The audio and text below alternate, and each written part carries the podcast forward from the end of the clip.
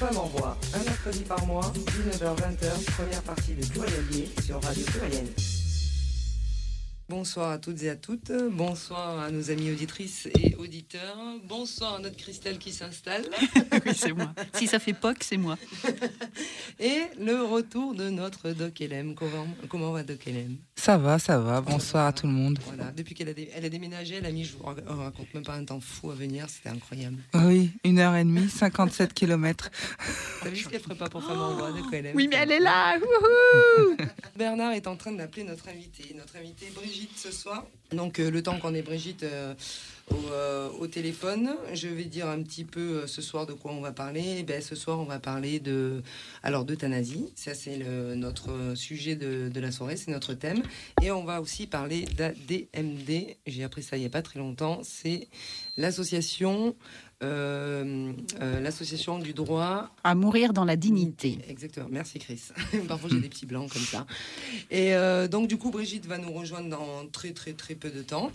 Et donc elle est déléguée à l'association. Elle est du Jura. C'est pour ça qu'on a notre invité au téléphone ce soir et elle a gentiment accepté notre invitation. J'ai échangé avec elle deux trois fois et franchement c'est quelqu'un d'extraordinaire et, euh, et, qui, euh, et qui a une joie de vivre.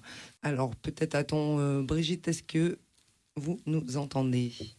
Oui, je vous entends. Ah, bonsoir Brigitte, vous allez bien? Oui, ça va. bon, ben, on est très heureuse de vous, de vous recevoir sur ce plateau. On a fait un petit peu jouer quelques relations à Christelle pour vous avoir avec nous ce soir et on est très heureuse de vous avoir. donc Brigitte, comme je vous avais expliqué au téléphone, on va d'abord lancer Doc LM qui va nous faire une introduction et ensuite je passerai à vous pour euh, parler un petit peu de votre association et de ce qui se passe dans le Jura et de tout ce que vous allez mettre en place. Allez, ça marche. Alors, Doc LM, c'est à toi. Alors, euh, déjà une introduction, oui, concernant euh, l'euthanasie. Donc, en droit, il n'existe pas de définition de la mort, tout comme il n'existe pas de définition de la vie. notre droit ne, ne définit pas la vie en tant que telle, nous attribue un régime différent, celle de la personne humaine qui prime sur les animaux ou les végétaux. En ce qui concerne les humains, le droit ne donne pas de définition à la mort, il en fixe le constat. Dans le cas qui nous occupe, qui nous occupe, les passages de la vie à la mort n'est pas instantané, mais se prolonge dans le temps et l'action des tiers et l'action d'un tiers peut en modifier la durée. Dans tous les pays développés, les avancées de la médecine permettent de maintenir artificiellement en vie. Par ailleurs, l'évolution des mentalités et la priorité donnée au respect de la volonté individuelle conduisent certains à revendiquer le droit de pouvoir décider eux-mêmes du moment de leur mort. Voilà, introduction un peu euh, générale. Alors, euh, c'est une émission qui va être un petit peu, on va dire, alors, euh, alors ça va être très intéressant d'en parler, c'est très instructif. Et en même temps, euh, bon, c'est très tabou en France hein, de parler de, de sa propre mort, de dire voilà, euh, demain j'ai décidé de, de, de, passer de l'autre côté. Alors évidemment, c'est hyper cadré. Et euh, donc, Brigitte, est-ce que vous êtes toujours avec nous? Oui. Voilà. Alors Brigitte, donc je disais, vous travaillez, vous êtes déléguée à l'association ADMD dans le Jura. Est-ce que vous pouvez nous dire un petit peu, alors déjà ce que c'est que l'ADMD et ce que ça, Allez-y, je vous, en prie. Alors, l'ADD, c'est Association pour le droit de mourir dans la dignité. C'est une association qui dont le siège est à Paris. Oui. Le, président, c'est Jonathan Denis. Et donc, euh, nous, elle est articulée autour, on va dire, de 136 euh, délégués. D'accord. Un délégué par département. Donc vous, vous êtes la déléguée du Jura. Et moi, je suis la déléguée du Jura. D'accord. Et euh, votre rôle en tant que déléguée dans cette association? Alors, nous, notre, notre rôle, c'est d'organiser, on va dire, ou de mettre en place soit des réunions publiques, soit des projets. Alors, réunions publiques dans le but, on va dire, d'informer de sensibiliser un peu, d'informer sur notre association, bien évidemment, et de sensibiliser euh, les personnes à euh, cette question de la fin de vie. Et vous accompagnez pas euh, les personnes en fin de vie en tant que telles, en fait? Ah non, il y, a, une autre association qui fait ça. Alors nous, on va dire, on les accompagne pas, euh, on va dire, euh, on va dire en direct, mais par contre, euh, il, m'arrive d'avoir des demandes. Par exemple, dernièrement, j'ai une adhérente, enfin une personne qui était hospitalisée à l'hôpital de Lons, qui était, qui s'est trouvée en difficulté et donc qui a fait appel, on va dire, à, à, à notre association. Qu'est-ce qu'on pouvait, comment on pouvait l'aider, quel soutien on pouvait lui apporter, quel accompagnement on pouvait faire? Alors c'est pas un accompagnement, on va dire, euh, physique comme ça. Un accompagnement, ça peut être euh, une information sur les droits. Quand vous êtes hospitalisé, vous savez que vous êtes euh, le, le, le, le- le patient, il a des droits. On va dire, il a des devoirs, mais il a aussi des droits. Il a le droit de refuser un traitement. Mhm.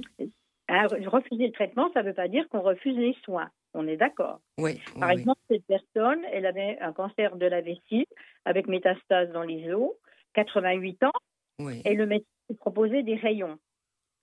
Elle a dit non. Elle a dit non, moi je veux finir ma vie chez moi. Voilà. Je ne veux pas mourir à l'hôpital. Parce que ce qu'il faut savoir quand même, c'est quand même so- 73% des personnes meurent à l'hôpital et seules. Elle, ce qu'elle voulait, cette, cette femme, elle voulait rentrer chez elle avec une hospitalisation à domicile et mourir entourée de ses enfants. D'accord. Donc en France, on a le droit à l'hospitalisation à domicile. Et Ah donc ben, de, partir, euh, de partir si on a envie de partir chez soi. Ah ben, alors là, le- bien sûr que le, le médecin, si vous voulez, euh, où elle, elle était en difficulté, c'est que le médecin tous les jours la harcelait pour qu'elle fasse des rayons. Oui. Et, et la, donc c'est la fille hein, qui m'a appelé un peu entre guillemets au Mhm. secours. La fille ne savait plus quoi faire. Et là, je lui ai dit, mais vous avez le droit, elle a le droit de refuser euh, le traitement et elle, elle peut demander une hospitalisation à domicile. Et le médecin du service lui a refusé, bien évidemment. Ah, il Par lui a contre, refusé. C'est assez étonnant. Mhm. Oui, Ben, que- C'était une forme de représailles, je pense. Hmm. Donc, on a vu avec le médecin, son médecin traitant, Oui. qui lui a fait l'ordonnance d'hospitalisation à domicile. Ensuite, elle a pris con- contact avec l'HAD, qui a monté un dossier, et, elle, est venue, elle est, partie, elle a quitté l'hôpital, elle est rentrée chez elle avec euh, bon tous les soins euh, de l'HAD. Hein. Il y a des infirmières qui, qui sont là, qui, qui viennent régulièrement voir comment ça se passe. Et elle avait une pompe à morphine, enfin, etc. Et là, elle a pu, elle, elle est morte très très rapidement, entourée de sa famille et, et sereinement. D'accord. Ouais, donc, du coup, vous êtes intervenu euh, parce qu'ils avaient un problème avec euh, les médecins de l'hôpital, en fait. Elle me demandait comment elle pouvait, qu'est-ce qu'elle pouvait faire pour que sa mère puisse rentrer chez elle. Oui. Voilà. Et donc, moi, je lui ai dit, mais elle a le droit, elle a le droit de refuser le traitement et elle a le droit de demander une HAD. C'est ce qu'il y a. Alors, ce qui est, la jeune femme m'a m'a dit que, en fait, après, elle nous a remercié pour le, le soutien parce qu'elle était, elle se sentait seule, très seule face, euh, face à l'armada médicale. Et en fait, de- le soutien de la, de la DMD, euh, avec le soutien de la DMD, elle a pu faire face. Voilà. Donc en fait, oui, vous êtes un- en fait, on va dire que vous êtes un vrai soutien, euh, on va dire moral, et en fait, vous dirigez un petit peu les gens sur euh, euh, ce qu'on a le droit de faire en France ou pas, Leurs droits, ouais. et, peut-être aussi amener les gens à leur dire bah, que par exemple, ils peuvent euh, se retourner euh, soit vers la Belgique, soit vers la Suisse. Mais on a beaucoup de demandes à la DMD. Vous savez, il y a beaucoup, euh, il y a, il y a un, un poste qui s'appelle la DMD Écoute avec des bénévoles qui reçoivent des coups de téléphone tous les jours de personnes en grande détresse et qui questionnent justement sur l'euthanasie, le suicide assisté. Pourquoi en France il, il ne se passe rien? Pourquoi on en est toujours euh, finalement dans des choses très archaïques euh? Alors bien sûr, on va vous, nous on nous dit, euh, vous avez la loi Léonetti-Claes. Oui. Mhm. Je ne sais pas si vous connaissez. La loi Léonetti-Claes de 2016 euh, autorise euh, le patient, l'autorise à demander une sédation profonde et continue jusqu'à la mort. Oui.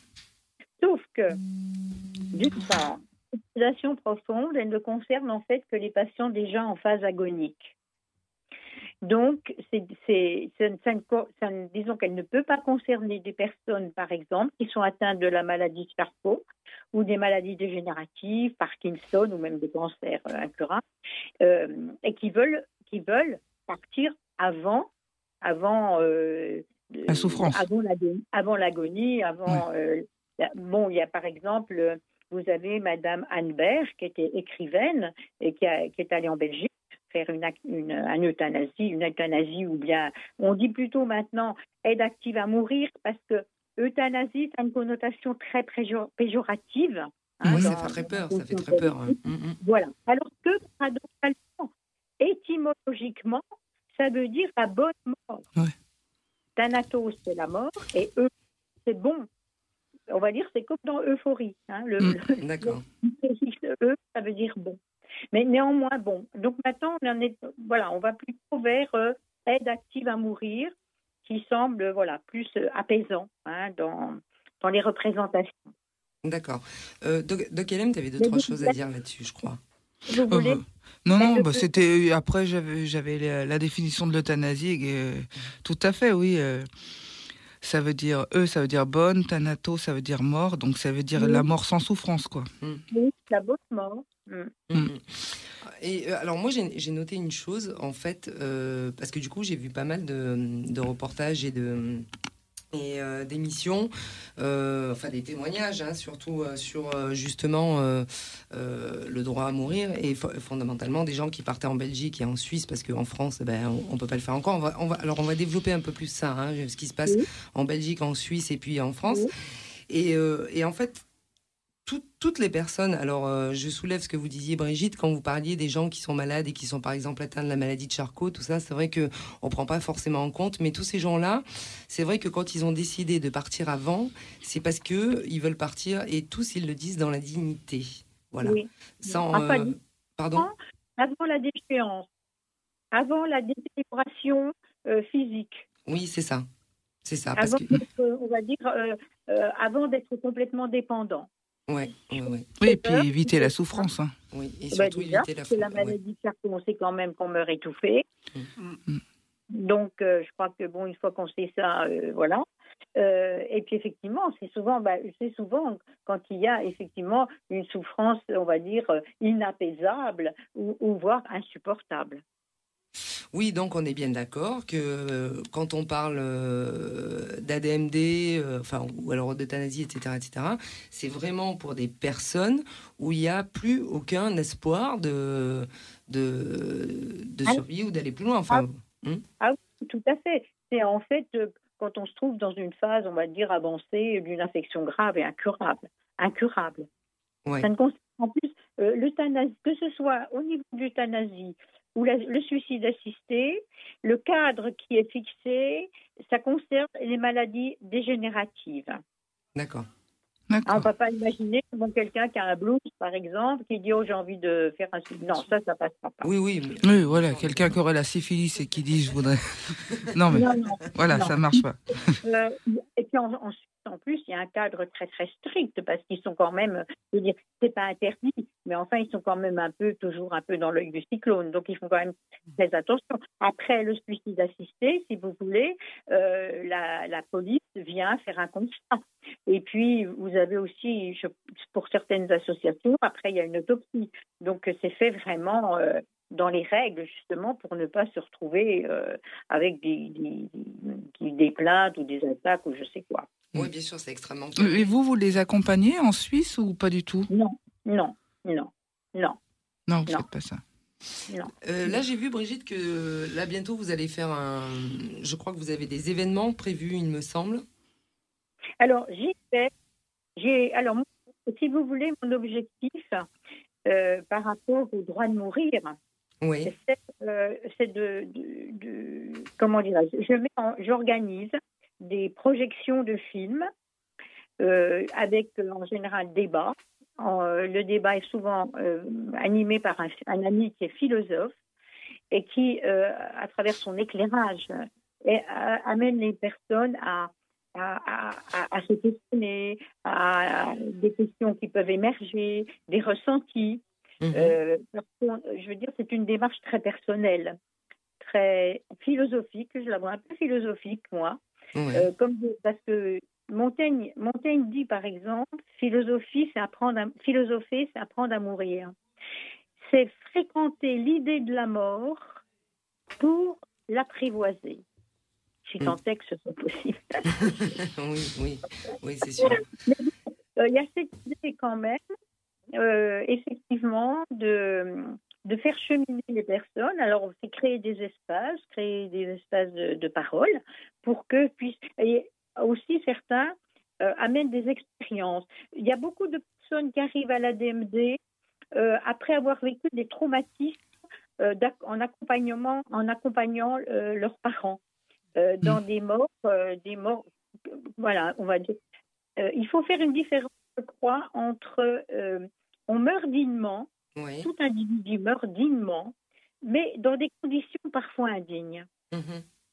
Vous voyez? Et donc vous avez Et- cette, cette démarche d'accompagner eh ben, euh, justement les accompagnants parce que c'est vrai c'est quand même euh, alors on va dire que pour la personne qui a décidé de, de faire l'acte euh, c'est une espèce de libération mais par contre c'est vrai que pour ceux qui restent c'est un peu compliqué. Alors, il y a des. Ah ben, quand, quand ça se passe mal, oui. Par contre, là, au niveau d'assister, c'est très intéressant parce que j'ai fait venir un.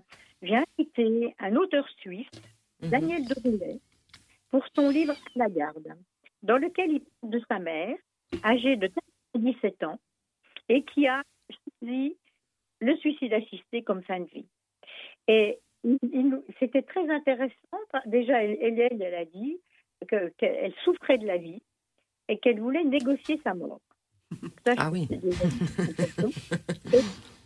Et la différence entre une mort euh, brutale ou même voire un suicide, c'est que le suicide assisté, la mort, elle est programmée. Oui.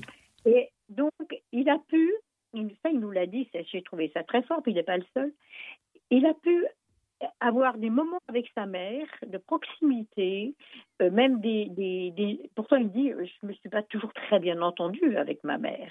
Mais là, ils ont pu échanger, il y a des noms qui ont pu être dits. Et, donc, il dit, moi, du coup, je n'ai aucun regret. J'ai pu dire à ma mère ce que j'avais envie de lui dire. Et je n'ai aucun regret. Elle est morte euh, dans un climat très apaisé, très serein.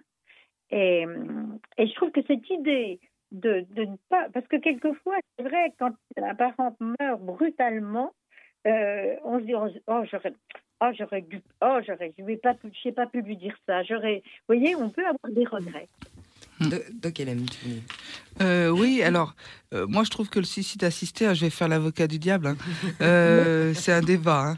hein. Ça peut aussi cacher, peut-être, selon moi, certaines personnes qui auraient peut-être une dépression qui n'est pas évaluée, qui n'a pas été diagnostiquée, et du coup qui a envie de faire d'un- de se suicider et d'utiliser le suicide assisté. Et en fait, cette personne, si on avait soigné sa dépression, peut-être qu'elle n'aurait pas du tout envie de, vomir, de mourir. Brigitte.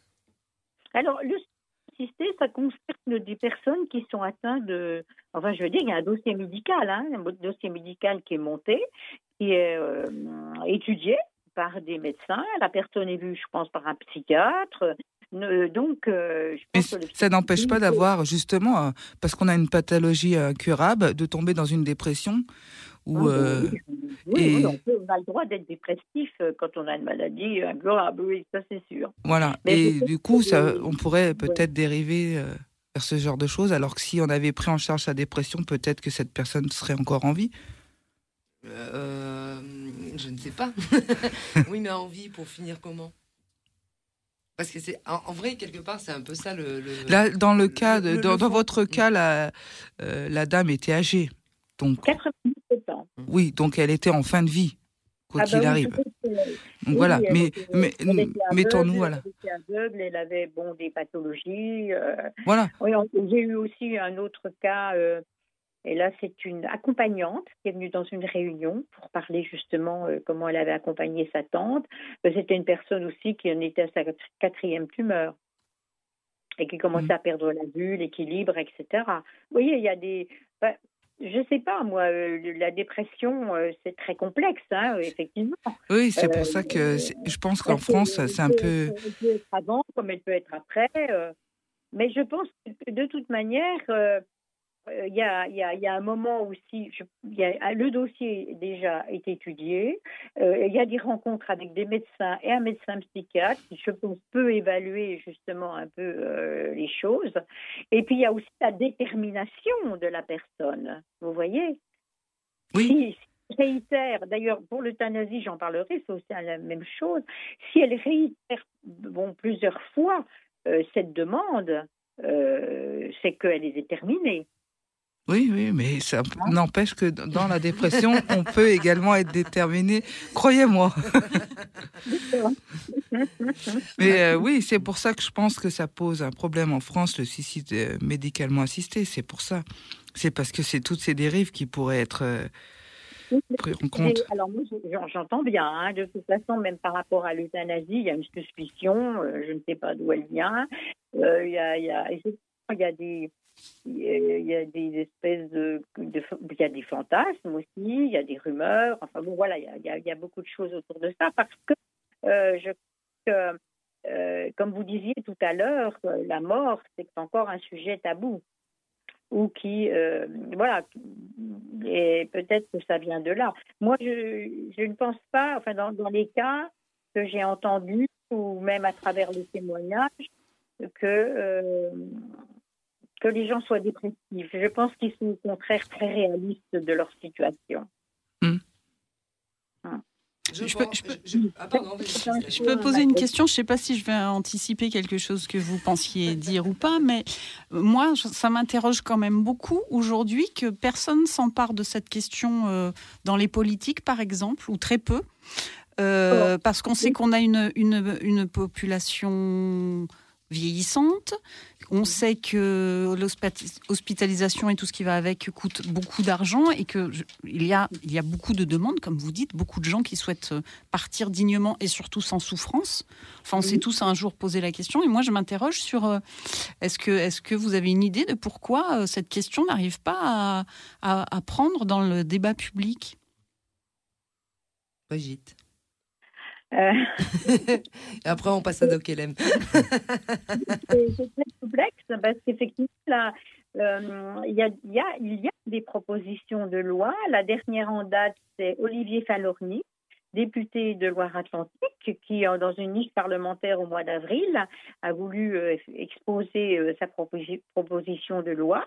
Et là, quatre, quatre républicains, députés républicains, britanniques, ont pondu 3000 amendements pour, euh, pour faire obstruction.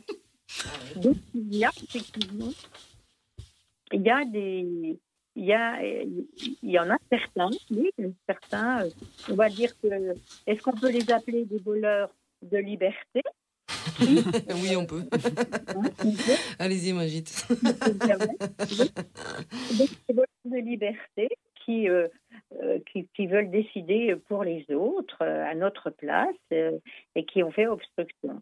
Alors, euh, il y a aussi, euh, on a beaucoup parlé des, des, des lobbies religieux hein, Mhm. qui, voilà, qui, euh, pour eux, la mort est sacrée, donc euh, on doit aller jusqu'au bout.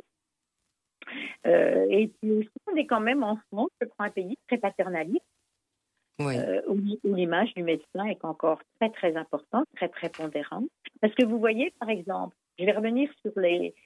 Pourquoi nous militons On milite pour les directives anticipées. Mhm. Dirais que les directives anticipées sont respectées intégralement. Or, là, vous avez deux restrictions.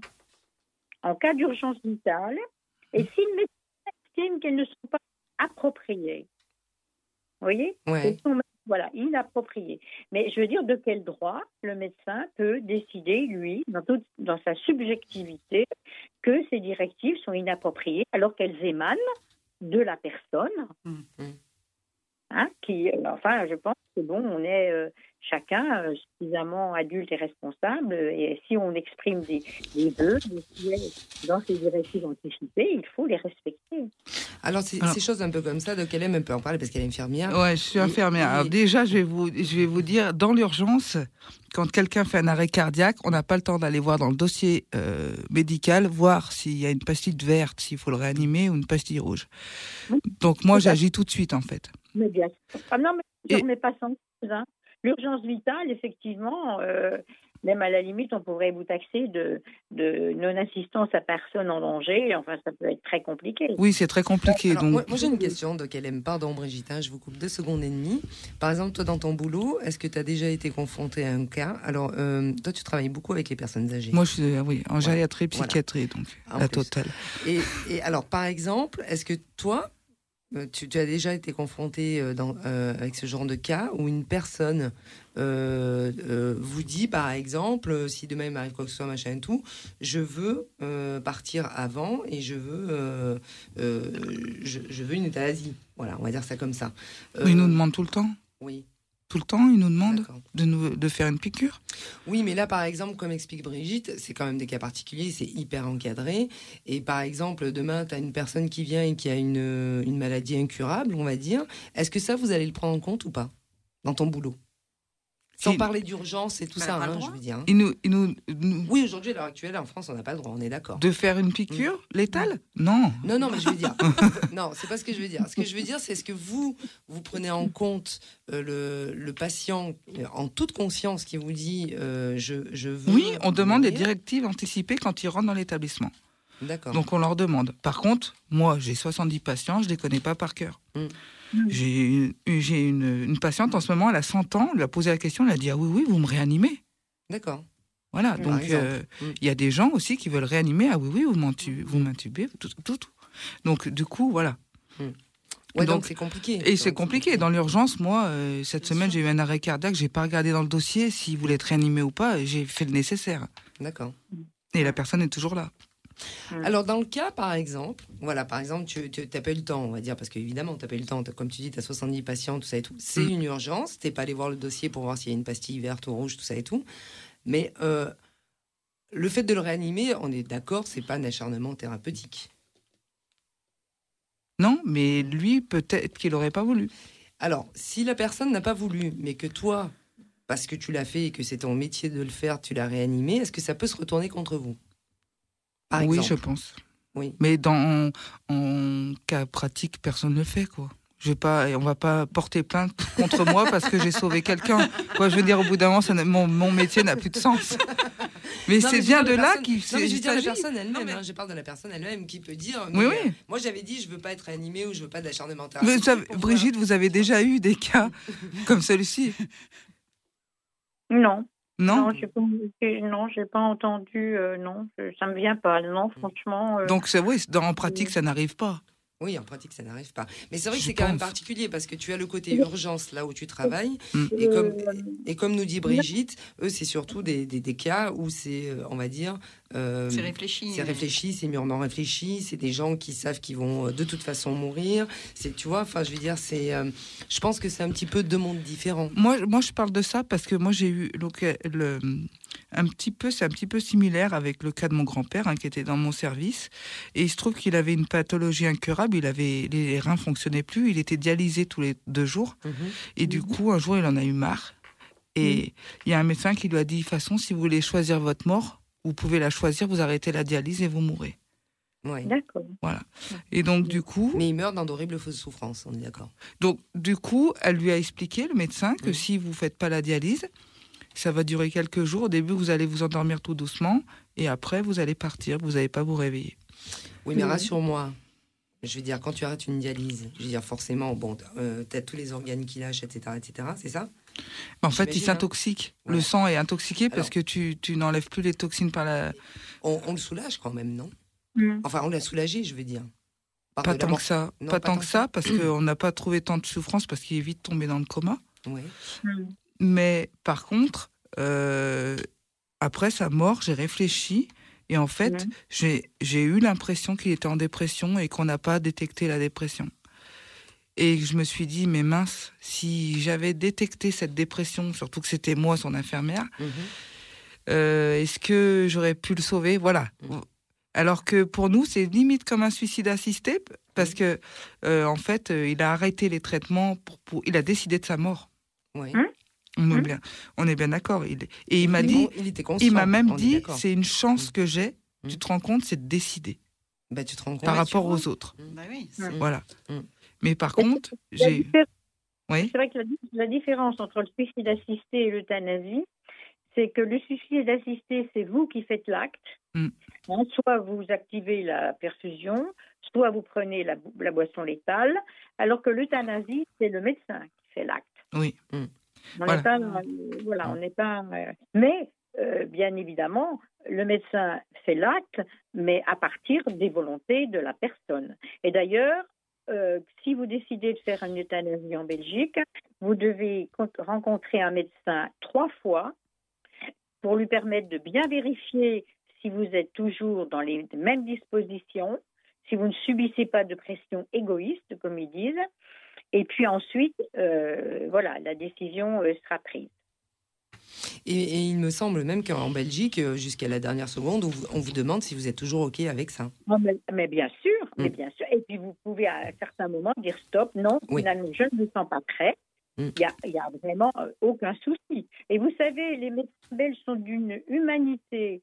Euh, le, le professeur Yves Deloc, là, qu'on voit souvent dans nos assemblées générales et qui vient nous parler, euh, et d'une humanité et d'une. du- d'une- D'ailleurs, c'est très intéressant. hein. Pour lui, l'euthanasie, c'est le dernier soin donné au patient. Il le considère comme un soin. oui. C'est-à-dire qu'il accompagne son patient jusqu'au bout. oui. Et oui, et en plus, c'est le patient. Alors, pardon, mais Mm. je- je- on va pas trop euh, parler de ton grand-père, tout ça et tout, parce que Ah. je sais que c'est très. euh, Non, non, bah, voilà. pas- Mais enfin, je veux dire, c'est. euh, alors, il y a l'affect et tout ça de qu'elle aime. Et en même temps, est-ce que tu te rends compte de ce que tu as dit, ton grand-père C'est j'ai la chance de choisir ma mort. Mais c'est extra. Enfin, pardon, mais c'est extraordinaire quand même. Tu sais, ça me fait penser à un monsieur qui disait à sa, à sa femme, qui a dit à sa femme juste avant de. Ah bah alors lui, c'était en Suisse, donc c'est lui qui a appuyé sur la petite monette. Et il a dit à sa femme le... J'ai pas réussi à battre le cancer, mais le cancer n'aura pas ma mort. Et, c'est- et, et, euh, et c'est moi qui choisis de ma mort. Mais c'est Mm. incroyable, un truc pareil. Pardon. Mais j'en ai, tu vois, ça me. Enfin, j'ai vu des Mm. témoignages qui étaient assez euh, émouvants. Et on a l'impression, enfin, moi, j'ai l'impression. Et, et j'ai vu aussi le témoignage d'une dame hein, qui a programmé sa Non. C'est une certaine libération en Oui. même temps. Oui, Et a- une liberté. oui. Une- Vous savez, c'est une chose très intéressante aussi, là, que moi, je- j'utilise un, un outil euh, qui est une vidéo belge, justement, où il y a des témoignages de patients, de soignants.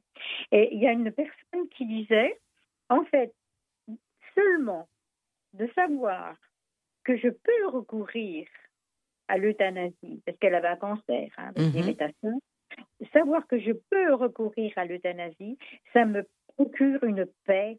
Peut-être que je ne l'utiliserai pas. Vous voyez ce que je veux dire? Ouais. Peut-être que Mm. c'est pas parce que la loi, la loi va passer qu'on va tous se précipiter à se faire euthanasier. Mais c'est ça qui me paraît très très important dans ce que vous dites, Oui. c'est d'avoir le choix en fait. Le choix, la liberté. ouais. Non, mais de savoir que ça, c'est possible. Mm. Mm. C'est- c'est- c'est- c'est- c'est possi- voilà, c'est et une réassurance, vous voyez, auprès des personnes. Alors, Et euh, oui. Alors là, dans le cas dont je vous parle, qui est très intéressant, c'est que cette femme qui a eu une, euh, qui avait, qui avait un, can- des- atteint d'un cancer, il y avait une rémission, et hop, le cancer euh, revient, comme elle dit, faire du tourisme dans mon corps. Ouais. Une image très jolie. Donc, comme son cancer revenait, le médecin lui a proposé de, de, de faire une chimio, enfin, etc. Et elle a dit au médecin, je fais la chimio à condition que si ça se passe mal, si ça tourne mal, vous acceptiez de me faire l'euthanasie. Vous voyez? Sinon, elle dit, je n'aurais pas fait la chimio. Mm. Peut-être que je serais allée directement euh, à l'euthanasie. Ouais. Mm. Oui, donc en Voilà. fait, c'est ça, c'est l'idée de se dire, Euh, d'avoir le choix, c'est de se, se laisser une chance avec une chimiothérapie et dire, bah, si je m'en Oui. sors, tant mieux. Mais si vraiment, Voilà. par exemple, après cette chimio, il y a vraiment plus rien à faire et que les choses Oui. tournent mal, Je eh ben, qu'on ait souffrerai pas. Voilà, c'est ce qu'elle s'est Oui. dit. Je Oui. souffrerai pas. Ouais. Donc, elle a passé un deal avec son médecin. Ouais. Et disait qu'il lui a dit, mais bien sûr, il n'y a pas de souci, euh, voilà, je vous suis. Eh bien, elle, elle- elle- elle s'engageait dans la chimio. Et effectivement, on entend ça, hein, beaucoup de témoignages que, en fait, de savoir voilà que si vraiment on se trouve dans une situation désespérée, dramatique, une maladie, voilà, dans une impasse thérapeutique, ah ben tiens, justement, ça c'est intéressant, dans une impasse thérapeutique, je pourrais recourir à l'euthanasie. Et de le savoir que c'est possible, ça apporte un apaisement chez les personnes. Oui, il, y a il y a un chiffre hein, aux États-Unis aussi. Donc il y a cinq États aux États-Unis où il y a le suicide assisté aussi. Où, alors eux, c'est très simple. Ils vont chez le médecin traitant, ils prescrivent une dose, ils vont dans une pharmacie. Et on leur donne une enveloppe et ils doivent, euh, ils prennent quand ils veulent chez eux et, euh, la dose létale. Et du coup, c'est très intéressant parce que le chiffre nous dit qu'en fait, les personnes ont l'enveloppe chez elles et passent jamais à l'acte. Il y a la moitié des gens qui ne passent jamais à l'acte. Mais hein ça les rassure d'avoir l'enveloppe chez elles. Mais oui, bien sûr. Parce qu'on se dit, si vraiment je, voilà, je, je, on peut, on peut le penser comme ça, mais on peut aussi le penser de l'autre côté en disant, mais en fait, ces personnes, si on leur avait injecté nous-mêmes, peut-être que finalement, elles n'étaient pas si sûres que ça, puisqu'il y a la moitié des gens qui ne le font pas. Donc, on peut très bien retourner le truc en disant ben il y a 50% des gens en fait que si c'est nous qui avions appuyé sur le bouton, finalement ils n'étaient pas si ok que ça. Attention Brigitte, hein, de quelle est très têtu.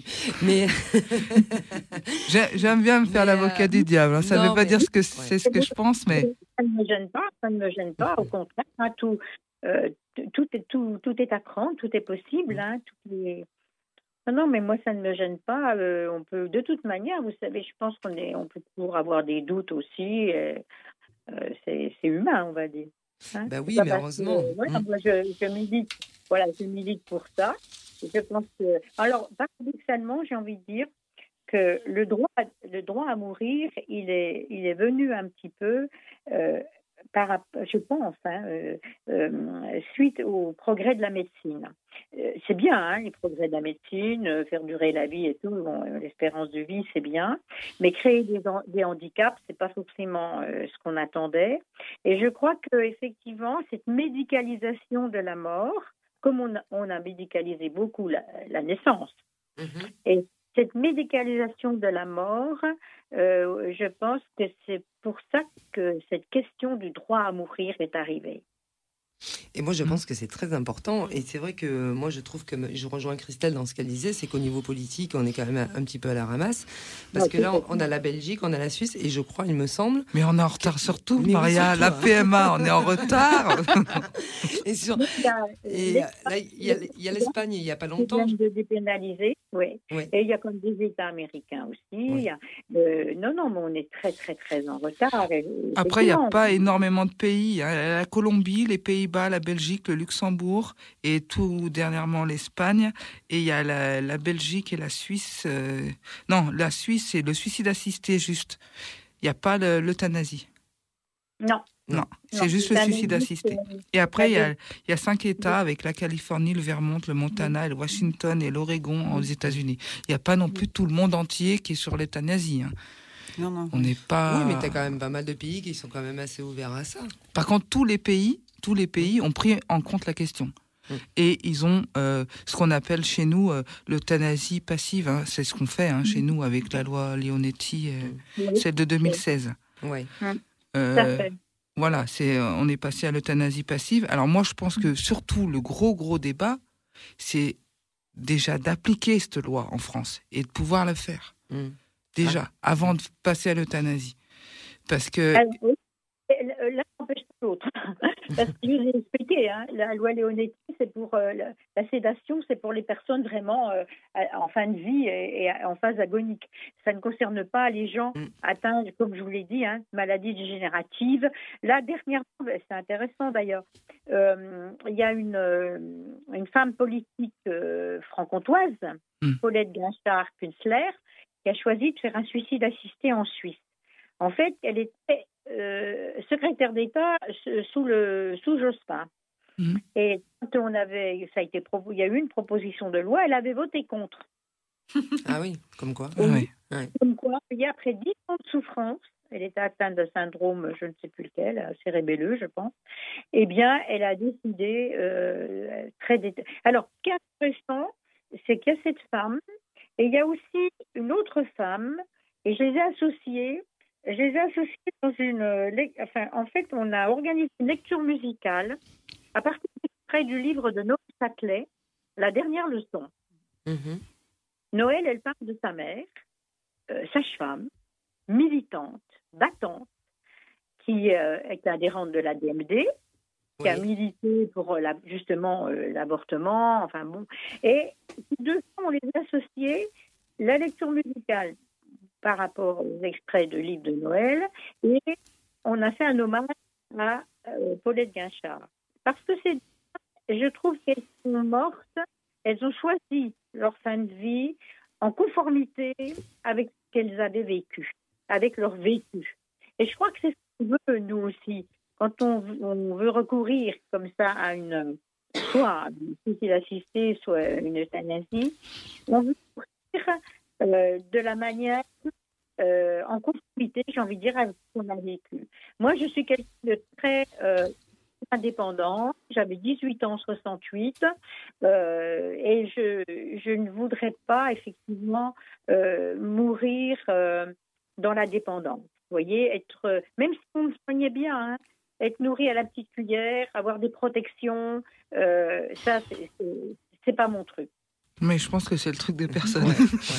Je pense que c'est ça qui fait, le enfin, qui fait très peur. En fait, déjà quand on vieillit, on sent. Oui, mais le problème, c'est quand on arrive dans des, générés- des dégénérescences, pardon, et Oui. que parfois, en France, le problème, c'est que c'est détecté euh, trop tard et les personnes perdent la tête. On peut pas leur demander, euh, du coup, euh, est-ce que vous voulez mourir? Elles perdent la tête.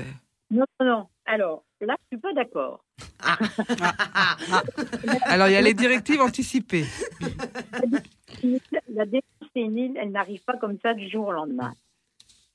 Il y a des signes. Oui, il y a des signes, mais en France, euh, excusez-moi, c'est pas trop détecté trop tôt. Hein, euh. Euh, Je pense quand même, mais ah oui, individuellement, on peut. Par exemple, Madame, euh, Madame Jospin, hein, donc la mère de Noël Châtelet, qui est la mère de Lionel Jospin, qui Mhm. elle a choisi le suicide. hein. Oui. Elle avait, elle s'était, euh, elle avait concocté le, le, le- le cocktail Ah oui. létal, Mhm. et elle s'est suicidée, Madame Jospin. Mais euh, je veux dire, euh, attendez, oui, où c'est qu'on, que c'était quoi? Oui, où j'étais pas d'accord. Ah oui. Oui, la dé- vous voyez, ça commence comme ça. hein. Dis donc, Hélène. la coquine, la coquine. Là, c'est bon, on a décelé chez vous. non, je rigole. Elle est taquine. Hein. Allez-y, Brigitte, hein, vous pouvez y aller de votre côté. hein. c'est bien 72 ans, ça peut m'arriver. Donc, euh, elle avait un petit carnet, cette sage-femme, elle avait un petit carnet, et elle notait dans ce carnet tous les signes, justement, vous voyez, où Mhm. euh, elle, il y avait tous qui- les petites ce qu'elle avait pointé. Et je pense que euh, au bout d'un moment, elle s'est dit, oh là là, non, là, euh, quand elle commençait euh, effectivement à, à, entre guillemets, à, à avoir des fuites, euh, des choses comme ça, elle s'est dit, non, là, c'est pas bon, il va falloir faire quelque chose. Donc, vous voyez, je pense quand même, enfin, moi, je, je ne suis pas spécialiste de, la, de la démence sénile, type Alzheimer, etc. Mais je pense quand même que quand vous, vous- j'ai envie de dire, si quand vous mettez votre sac à main dans le congélateur, à mon avis, il y a un souci. Oui, mais les, les gens, ils, ils font l'autruche. Il y a combien de personnes qui, qui, qui ont plein de signes et qui font l'autruche, qui vont pas consulter aujourd'hui, alors qu'on a des centres euh, qui détectent très bien, mais les gens font l'autruche, ils Ah veulent ben, pas. Oui, oui, ça, on peut être dans le déni. On peut être dans le déni. Il y a beaucoup de gens qui sont dans le déni hein, et qui Oui, refusent oui. la prise en charge, Oui, hein, oui, parce que oui, c'est accepter de vieillir. Et accepter de vieillir, ça veut dire qu'on est proche de la mort. Et donc on en revient toujours à cette question de tabou de la mort. hein. C'est un cercle vicieux. hein. Et donc euh, oui, oui. euh, bon, voilà. euh, moi, je pense que déjà en France, on devrait. Bon, bien sûr, l'euthanasie. euh, c'est quand même, oui, c'est l'euthanasie active, c'est violent parce que je pense que moi, c'est donner le pouvoir à quelqu'un de vie ou de mort sur quelqu'un d'autre. Mais non, Mais non, Euh, Non, ah bah. l'autre a décidé. choix. Bah oui. Non, mais choix. l'acte, vous qui décidez. Ah, l'acte, l'acte. ah ben l'acte. L'acte, si, si, si c'est un acte réclamé, voulu. Bah oui, c'est vous qui décidez. C'est comme si C'est ton, c'est médecin, comme si ton médecin te dit, il te faut, il te faut. pouvoir Oui, il s'est- Vous lui donnez pas le non. Pardon, pardon, excusez-moi, Brigitte. hein, Mais c'est-. Mais non, puisque c'est vous qui décidez. C'est votre, c'est vous qui, c'est votre détermination. C'est vous qui dites voilà, je, je veux faire une aide active à mourir, je veux faire une euthanasie, et voilà. Mais et le médecin va faire, euh, bon, il va, il va euh, faire l'acte, mais parce que, mais c'est vous qui, c'est sur votre votre volonté à vous. Oui, oui, Mais mais, c'est bien pour ça qu'il faut que ce soit encadré par la loi. Oui. oui, ça soit alors, bien la loi- légiféré. La loi est très, très en, en Belgique, la loi est très très stricte Ah justement. oui. Ça ne concerne que les maladies dégénératives déjà. Vous devez rencontrer un médecin trois fois, comme je vous ai dit. Et voilà, ce n'est pas, je euh, ça, euh, sinon ils auraient, ils auraient des plaintes. Je ne pense pas qu'ils en aient. hein. Bien sûr. Alors Non, après, il faut savoir. très- c'est très encadré. D'ailleurs, en même temps, paradoxalement, je veux vous dire, la loi elle protège. Déjà, elle protège et déjà, elle est égale. Parce que là, moi, j'entends, par exemple, sur le forum des associations, il y a un monsieur qui vient et qui me dit, Bon, de toute façon, il n'y a pas de problème.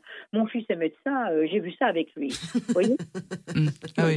Je dis, bon, ok, si c'est médecin, tant mieux. En- Encore que vous allez le mettre dans une situation Mm. très compliquée. Eh votre oui. Mais Mm, oui, oui. puis elle affecte. d'accord. Mm. Donc ça, à mon avis, c'est pas à faire, mais ça veut dire qu'on est euh, unique. Il y en a certains qui, auront- qui trouveront un médecin très compatissant et qui vont, qui vont le faire, et puis d'autres, parce qu'il y a quand même 4900 euthanasies clandestines en France. Oui, oui. Oui, ça, il faut en parler aussi, parce qu'on se voile un peu la face quand même. Oui, oui, oui, oui, c'est vrai. Moi, je, cette je dis. hypocrisie. Il y de a pas- encore mieux. Il y a encore mieux. Alors la cerise, encore mieux. Le département, dans l'Ardenne, département des aires médicales, Mhm. eh bien, les, les, les gens des Ardennes, les citoyens des Ardennes, ils vont consulter en Belgique. Et c'est la France qui, qui les dédommage hein, au niveau euh, sécurité. Mhm. Donc, certainement, ils vont certainement, peut-être certains, faire une euthanasie. Et c'est la France qui va, euh, qui va euh, le payer. Donc, on est quand même, euh, enfin, je veux dire, on est quand même dans quelque chose d'un petit peu, euh, quand même, complexe. Hein. Bah oui, on se voit de la face. Oui, Mais euh, Comme sur beaucoup de choses. alors, hein, oui, l'euthanasie active existe dans les hôpitaux. hein, moi, je l'ai vu. Je l'ai vu faire. Mhm. Je ne l'ai pas fait moi-même, hein, personnellement, mais je l'ai, je l'ai vu faire. Mhm. Euh, c'est complètement tabou dans les services. On se le dit Ouais. du bout des lèvres. Mhm. Euh, après, je suis pas sûre, sûre que les familles soient au courant, même pas du tout. même. Je vous dirais que en fait, on dit aux familles, euh, voilà, il est décédé des suites, mais euh, quand même la toute puissance quand même du monde médical. Et Ah, oui, mais c'est pour ça ça que que c'est donné le, le pouvoir à quelqu'un. Ce médecin-là, ce jour-là, il a pris la décision de tuer quelqu'un parce que c'est de ça Oui. qu'il s'agit. Il Oui, n'a mais- pas, le droit. Il n'a pas le droit. Oui, mais là, il n'a pas le droit. Alors Bah que oui. si on avait un cadre et que si on avait une loi et que c'est la personne qui lui dit, euh, en toute oui. conscience, allez-y, je vous donne l'autorisation parce que c'est ce que je veux, là, c'est, je pense que c'est pas la même configuration. Alors aujourd'hui, on a les directives anticipées qui sont bien légiférées dans la loi de 2016. Mhm. Et, et du coup, euh, la maintenant, on fait l'euthanasie passive dans les hôpitaux où Mhm. on arrête les traitements, on ne Mhm. fait pas d'acharnement et Mhm. on arrête les traitements. Alors, moi, je pense que déjà, en France, par rapport aux fins de vie, les, les soignants et les médecins sont très, très mal formés sur les fins de vie. Tout à fait. Ça, c'est vraiment, en. France, Oui, c'est le problème. euh, certains disent qu'il devrait y avoir dans les formations de médecins euh, des- une formation sur la culture palliative. Mm. Parce qu'effectivement, euh, d'ailleurs, si on parle des soins palliatifs, tiens, on va y venir parce que euh, la, la, la DMD, elle milite aussi pour l'accès universel aux soins palliatifs. Mhm. Parce qu'actuellement, si vous voulez, il y a un tiers, un tiers des personnes euh, qui ne sont pas pris en charge par les soins palliatifs. Euh, Il y a, il y a- il y a- il y a pas, par exemple, il y a des départements où il n'y en a pas. Oui. Il y a des Ah oui. services où il n'y en a pas. Euh, à Besançon, dans le Doubs, il y a un service, le, service du professeur Aubry, et lui, il a monté un service, et là, ça fonctionne. Dans le Jura, euh, sur Dole, il y a une équipe mobile, et sur Lons aussi. Donc, l'équipe mobile se déplace à la demande du patient ou de l'équipe soignante. Oui. Mais c'est vrai que, je, effectivement, euh, et là, on est très, enfin, on va dire, on est content à la DMD parce que euh, le ministre Véran a dit qu'il allait euh, débloquer des crédits pour les soins Mhm. palliatifs. Donc, on est très content parce que c'était une de nos revendications. Et des crédits pour faire quoi? Pour former les gens? Non, euh, bah, alors former, certainement, oui, pour les équipes mobiles, il peut y avoir des crédits. Mhm. Et puis aussi euh, des lits. Des lits palliatifs, de soins palliatifs. ok. C'est à 62 lits quand même, en Hmm. soins palliatifs. Hein Donc, euh, je pense que là, il y a un souci. Euh, Brigitte, j'ai une question euh, d'une d'une auditrice, ou Brigitte ou Doc LM. Et on, on me demande, euh, la question euh, c'est la suivante, qu'en est-il lorsque les familles vont contre la volonté euh, du parent qui veut euh, bah, partir? Vous voyez? Genre, Ouais. euh, voilà, demain je décide, je dis bon, bah, je décide de, de, de mourir, etc. etc. Mhm. Et la famille s'oppose à ça. Est-ce que la famille a le droit alors que la personne a Non. pris sa... Non. Non. Alors, là, vous allez soulever le problème euh, de, de- du cas Lambert, là. Mm. Parce que Vincent Lambert, il avait donc dit à sa femme qu'il voulait, mais il n'avait pas fait ses directives anticipées, hein, mais il lui avait dit. Mhm. Et après, la famille, euh, les parents se sont mis là-dedans. Alors, en Belgique, il y a, euh, quand il n'y a pas de directive anticipée, il y a ce qu'ils appellent une hiérarchie. C'est-à-dire que la, première, la personne vers laquelle on se tourne en premier, c'est l'é- l'époux ou l'épouse. Mhm. D'accord. Ensuite, les enfants et ensuite les parents en dernier recours. D'accord. Ouais. Mais théoriquement, euh, si vous avez. Justement, les directives anticipées, elles sont là. Je trouve que c'est très intéressant parce qu'elles sont là et pour dédouaner la famille de cette responsabilité. Parce que, par exemple, vous ne le faites pas. Et, et oui, le médecin se tourne vers les enfants en disant Bon, qu'est-ce qu'on fait là? On le débranche? Et oui. mais qui lourde responsabilité. Moi, je me verrais pas dire des... Enfin, ça dépend. Si, peut-être que si je voyais mon parent vraiment en grande détresse, je, je donnerais mon accord. Mais là, au moins, euh, c'est la personne qui décide pour elle-même, vous voyez C'est son corps, c'est sa responsabilité. Et donc, les enfants sont dédouanés de ça. On leur demandera rien. Oui, c'est terrible parce que par exemple, quand il y a un accident de voiture, que la personne est dans le coma et qu'à un moment donné, le médecin vient vous voir et vous dit Bon, bah, alors là, il n'y a plus rien à faire, il faut débrancher. euh, Moralement, euh, dans la Oui. tête, c'est c'est quand même hyper bien délicat et c'est super Oui, chaud, quoi. Il y, a des, il y avait dans un témoignage comme ça, dans une réunion, il y a une femme qui est venue dire Je me sens, j'ai l'impression d'avoir tué ma mère. Mm. Ouais. Même si, même si elle est, je veux dire, euh, au niveau de, de, de l'humanité, c'était important de le faire parce que sa mère certainement, euh, voilà, elle, elle devait le faire. Mais après, dans la crise, elle avait quand même ce, ce sentiment-là. Donc là, les directives anticipées, pour moi, euh, ça concerne la personne. Alors, il faut savoir aussi qu'on désigne deux personnes de confiance Ouais. Euh, pour euh, justement, si vous n'avez plus les capacités de les donner ou quoi que ce soit, euh, c'est votre porte-parole. Elle va prendre les directives et dire voilà, vous respectez les directives de mon père, ma mère ou monsieur ou madame. Et D'ailleurs, j'ai vu un témoignage là-dessus où le, le, le monsieur qui avait décidé de programmer sa mort, etc., etc., ce qui l'angoissait, c'était pas d'appuyer sur le bouton parce qu'il était parti en Suisse. Ce qui l'angoissait, c'est qu'au dernier moment, les médecins disent euh, Ah ben non, finalement, c'est plus possible, quoi, tu vois. En fait, il avait plus peur qu'on lui dise Vous devez rester et on arrête, euh, on arrête ça que de dire. euh, Oui, c'était un cas où il était déterminé. Ah ouais, mais Oui. euh, oui, oui. bah, en- fait, je pense honnêtement, donc Hélène, que quand tu, tu fais, as ce genre de décision, mais tu es vraiment hyper déterminé, quoi. Enfin, je veux dire, il y a. Oui, mais il se pose la question de la, de la, de la dépression. Quelqu'un qui va être en dépression, excuse-moi, il va te, te dé- il va te, il va avoir le même discours. Comment tu dé- Mais et comment tu, tu différencies après quelqu'un qui est en dépression et qui est pas en dépression? Je sais pas. Enfin, bon, Oui, mais en, on peut pas parler à la Ah, place. en des gens. plus, en plus, il y a t'as, t'as la, le, le- le- la dépression euh, d'un adolescent qui sera pas la même que la dépression de quelqu'un en fin de vie, de quelqu'un à 95 ans qui en peut plus de se Oui, traîner. non, puis il y aura Ouais, moins c'est pas la même chose. Oui, mais 35 demain, il y a le suicide assisté. Euh, Il y a un adolescent qui dit. euh, Mais non, parce que ce sera encadré. Tu veux pas entendre que ce sera encadré, mais c'est pas mais possible. ça peut, mais il peut avoir des. Alors attendez, attendez, excusez-moi. Là, il va falloir qu'on fasse la petite coupure euh, de l'entre deux heures. On va revenir hein, dans deux petites minutes, enfin dans quatre. En tout cas, je vous remercie pour votre Ouais, c'était- participation. Très intéressant. C'était hyper intéressant et hyper instructif. Après, de toute façon, on va continuer avec euh, Doc LM. Et moi, je vais vous parler d'un livre qui, qui s'appelle Qui a peur des vieilles. Alors, c'est quand même Voilà. pas mal. Donc, si vous voulez continuer à, nous écouter sur 91.5 FM, euh, Brigitte, vous êtes la bienvenue. Et, euh, et d'ailleurs, je vais donner le numéro du studio. Euh, Bernard va me le donner. Comme ça, euh, s'il y a des, des auditrices Oui. qui veulent appeler, ou même si vous voulez rappeler Brigitte pour dire quelque chose, vous pourrez le faire. Hmm. Voilà. En tout cas, merci beaucoup, Brigitte. Je vous remercie. C'est moi qui vous remercie. Non, vraiment, parce que c'est, euh, comme on disait, c'est un sujet tabou et très euh, Mmh. Ouais. où- et dont on parle très peu en France. Et c'est vrai que c'était pas Mm. évident de- d'aborder ce sujet-là. Merci beaucoup. On se fait la petite pause musicale avec euh, Suzanne. Qu'est-ce que j'ai dit, euh, Bernard? C'est salut? Voilà. Merci beaucoup, Brigitte. À bientôt. Et, et je vais lancer la musique. Merci Au revoir, beaucoup, hein, Brigitte. Brigitte. hein. Merci pour votre participation. Oui, merci. Au Merci. revoir. Au revoir. On t'entend pas, mon Bernard. Ah oui, j'ai oublié, Ah. j'ai oublié de lever le.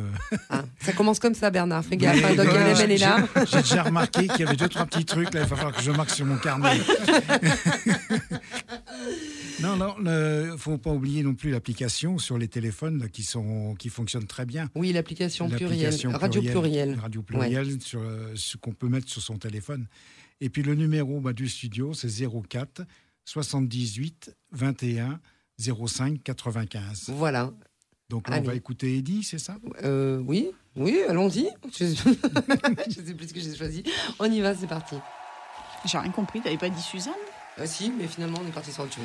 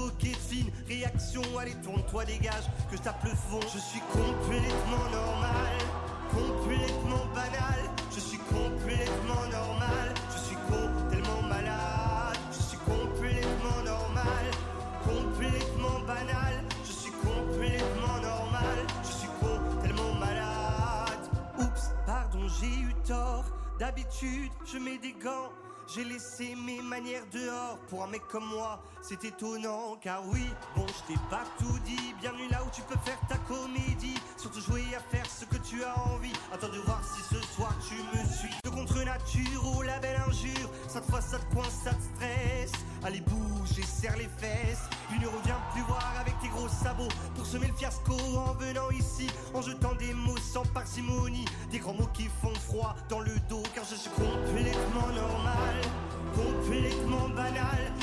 Complètement normal. Je suis con, tellement malade. Je suis complètement normal. Complètement banal. Je suis complètement normal. Je suis con, tellement malade. Certains se font des nœuds de secours, d'autres fabriquent des cabanes de clous. Certains se cachent à travers la foule et d'autres avis bien le refoulent. Alors si toi tu te sens beaucoup plus sain dans ta petite vie, ton petit train-train, saute-les toutes et trace ta route. Ne t'en fais pas, bel assassin. Je suis complètement normal, complètement banal, con, tellement malade.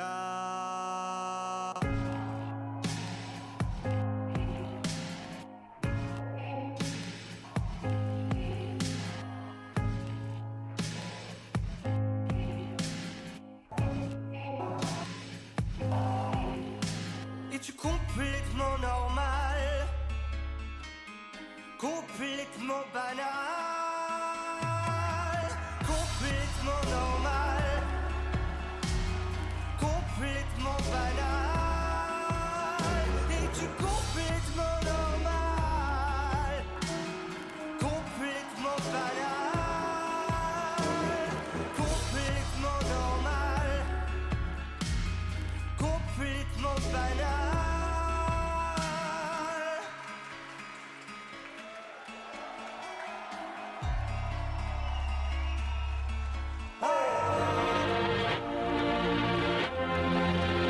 pluriel gay.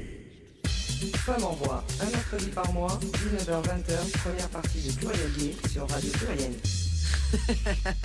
Rebonsoir, euh, chers auditeurs, chères auditrices. On est sur euh, Radio Pluriel et dans l'émission Femme en voix. Alors Bernard, cette fois on était bien calé, t'as vu? Oui, impeccable. Impeccable, hein, Ouais, on est ouais, top.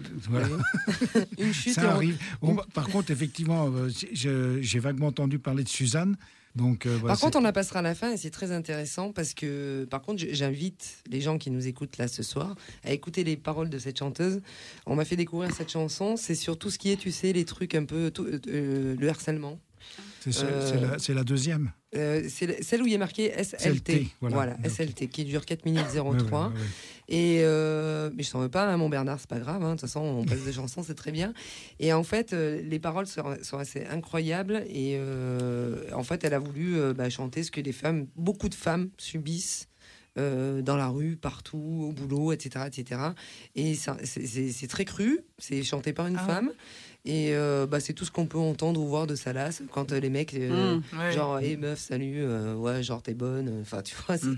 Et euh, ouais, super intéressante. Ouais, Suzanne. c'est une bonne artiste hein, Ouais. à, dé- à découvrir, c'est sûr. Ah ben moi j'ai découvert là Mm. juste avant l'émission et je me suis dit tiens ça serait bien qu'on la passe parce que dénoncer ça euh, et chanter par une femme, euh, bravo, chapeau bas. Donc euh, on va faire une petite pause sur euh, l'euthanasie, la DMD.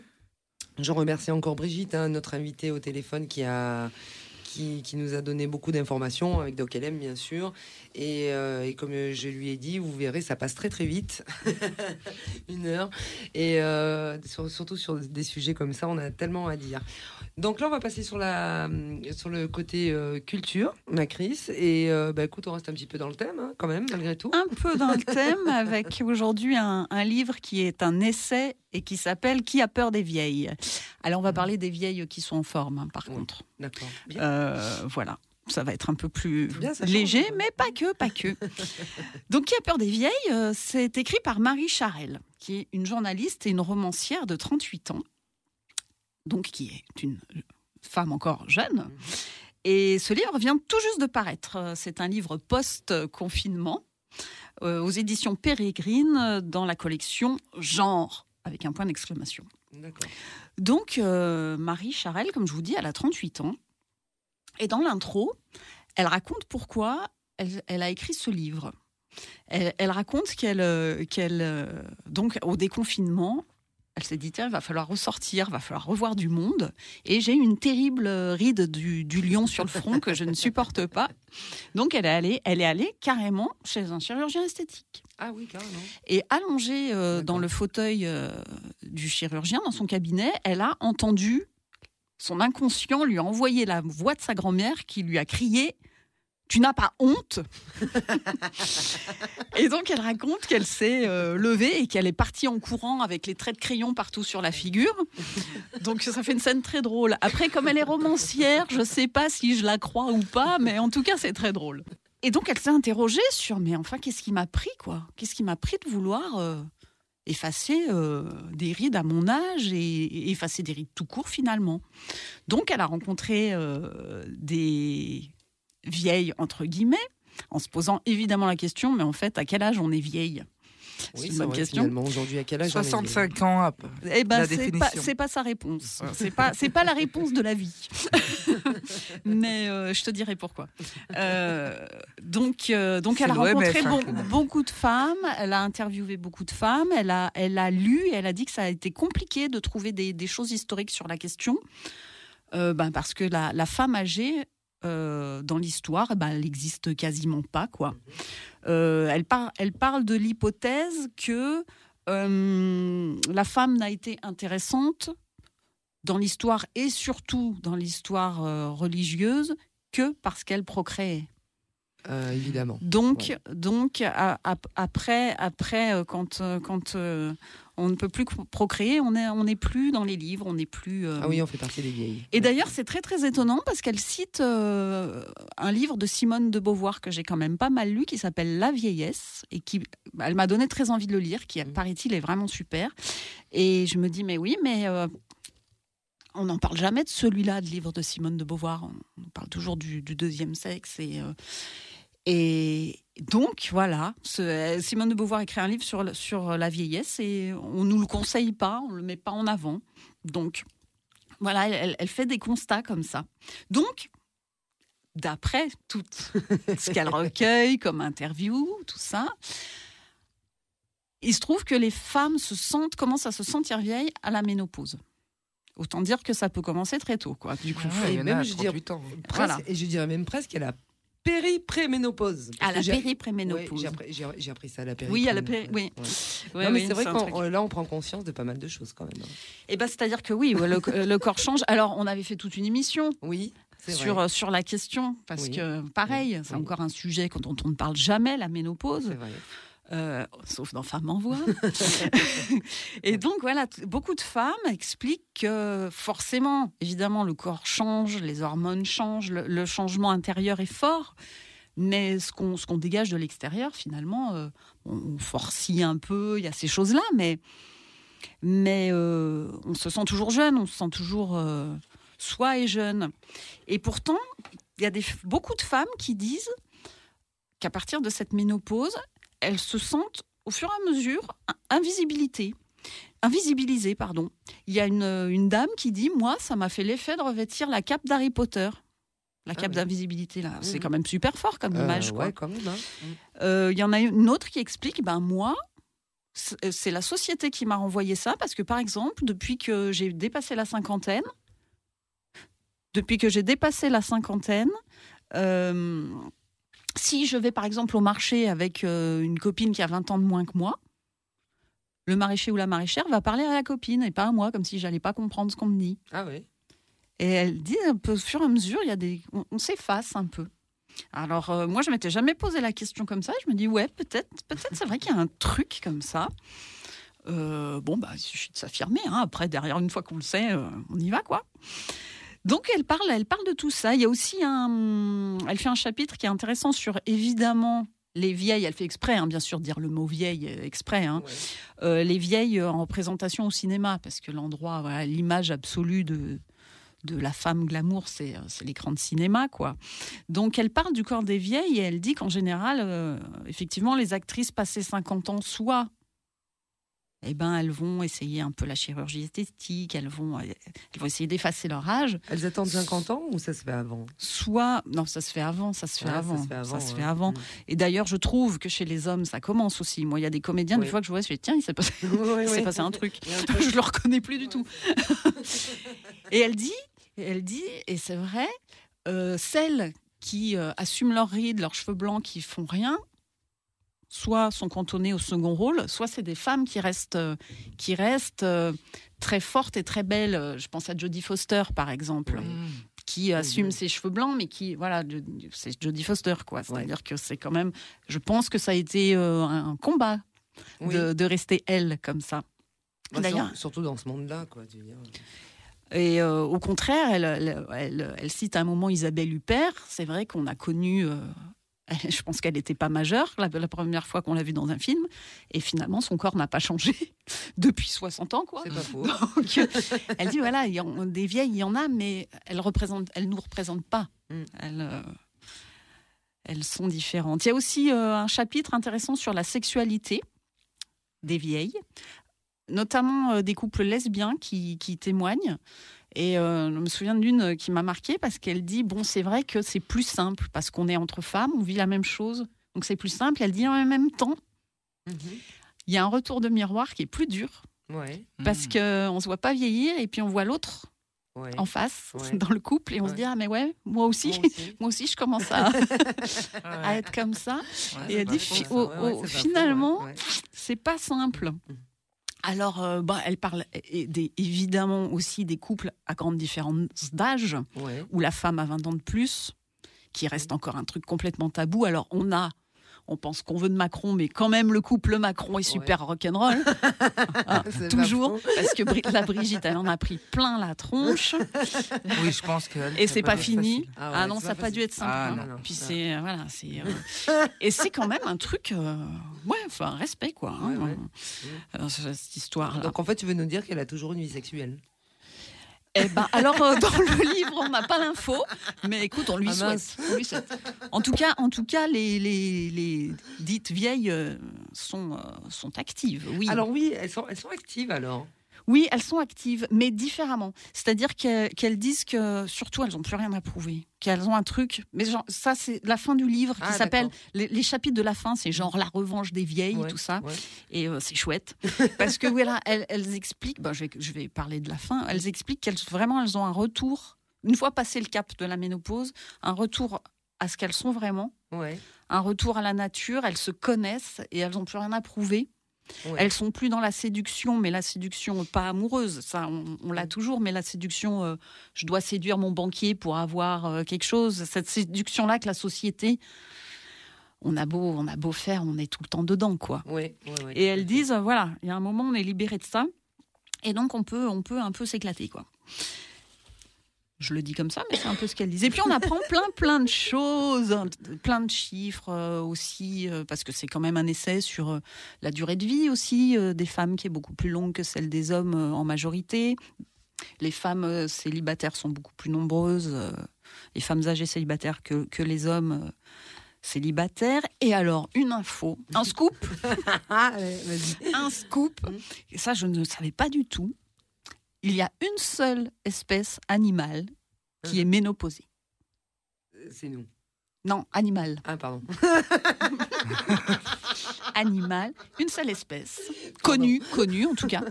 Ouais. C'est l'orque. Ah bon? Oui. Ah, parce que tout le reste, ils sont pas ménopausés. Non. Ah ouais?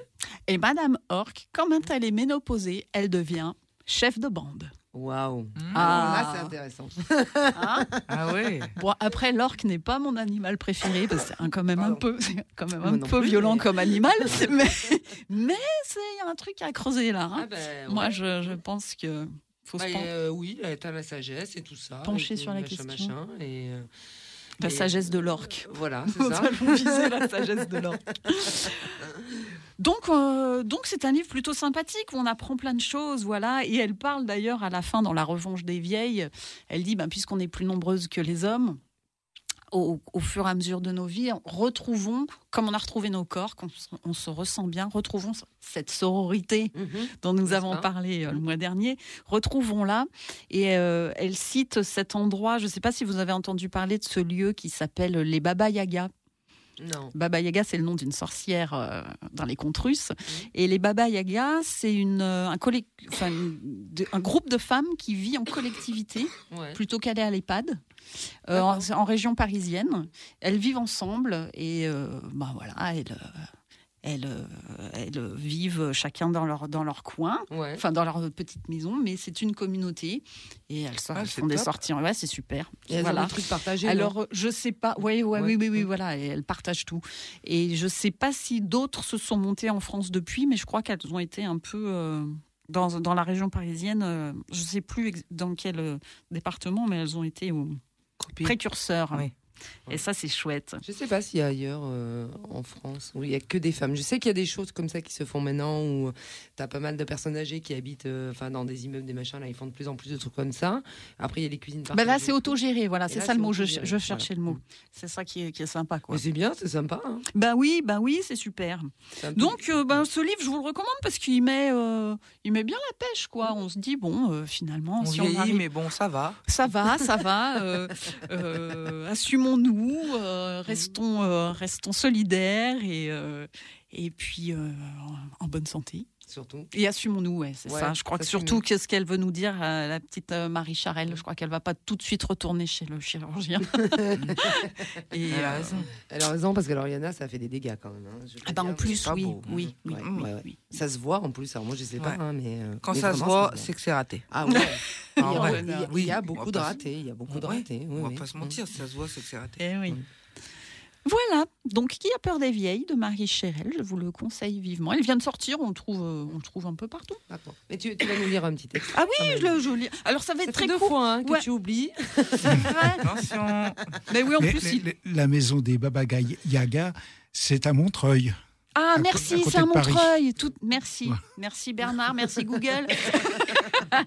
non, il le savait, tiens. Non, je, suis- je suis mauvaise Il a repéré, langue. je suis il a repéré langue. toutes les femmes célibataires là-bas. Ah, bah, on nous l'a- on nous changé. Hein. Je sais, je sais pas si ça va lui servir. Mais euh, ça me fait plaisir que vous réclamiez le moment lecture, que j'ai en Ben plus. oui. C'est très court parce que sur un essai, c'est compliqué d'avoir un Bien truc. euh, voilà. Mhm. Donc, euh, c'est dans La force des vieilles, le chapitre La force des vieilles. Une collègue, la soixantaine, me glisse une remarque autour d'un café. Parmi les couples de son âge, observe-t-elle, les femmes, volontiers coquettes, affichent souvent un corps entretenu par le yoga ou la gym suédoise. Tandis que leurs conjoints, qui s'entretiennent moins, ferment plus volontiers les yeux sur l'affaissement de leur propre visage et l'épaississement de leur silhouette. Oui, parmi les seniors, des professions intellectuelles, les femmes font souvent plus attention à elles, car on exige qu'elles soient impeccables, tandis que l'on pardonne plus facilement le laisser-aller des hommes. Quelle injustice Mm. Y a-t-il une cécité collective sur le sujet?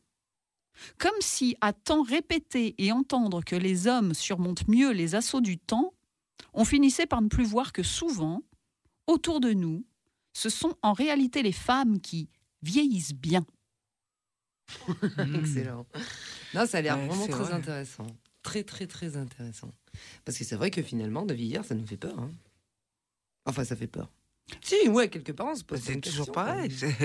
Après la vieillesse et la mort. Ben, quand j'ai vu quand j'ai vu ce livre euh, qu'on voit bien hein, parce que la couverture est orange orange avec une très belle euh, c'est en couverture je ne sais plus le nom de cette femme c'est une ancienne euh, mannequin qui aujourd'hui euh, sur les réseaux sociaux euh, se, se met en photo euh, régulièrement avec euh, ses longs cheveux blancs, ses kilos en trop et, euh, et Ah, elle milite pour la voilà pour pour être être assumer, Assumer. assumer son âge. Et, et quand j'ai vu ce titre, j'ai fait mais ouais, mais des livres qui parlent des femmes âgées, j'en avais jamais vu. C'est vrai. C'est vrai. Mais tu vois, par exemple, quand tu dis oui, on vieillit, après c'est la mort, tout ça, machin et tout, mais euh, en fait, euh, bon, tu vois, moi, par, par exemple, hein, euh, 47 ans bientôt, là, donc euh, j'approche, on va dire, plus de la fin que du début, on est d'accord. Ouais. Mais, quelque part, j'atteins une espèce de sérénité qui est assez incroyable. Oui, je pense qu'avec Mm. le temps, en vieillissant, on a une forme de, de sagesse. Enfin, et J'espère qu'on a au moins ça, avec oui. la mort.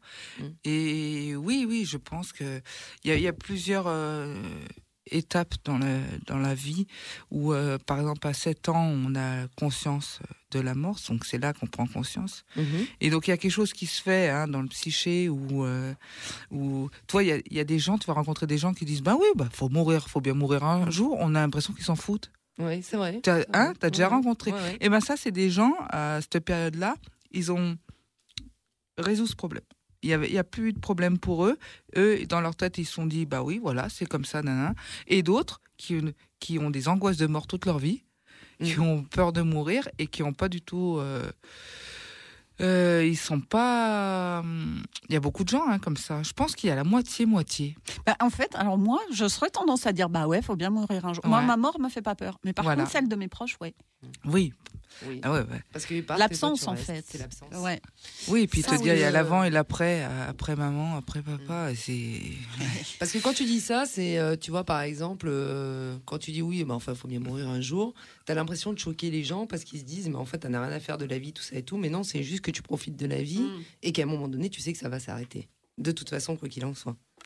Et on ne sait pas, d'ailleurs, quand ça va s'arrêter. Donc, le mieux, c'est d'en profiter.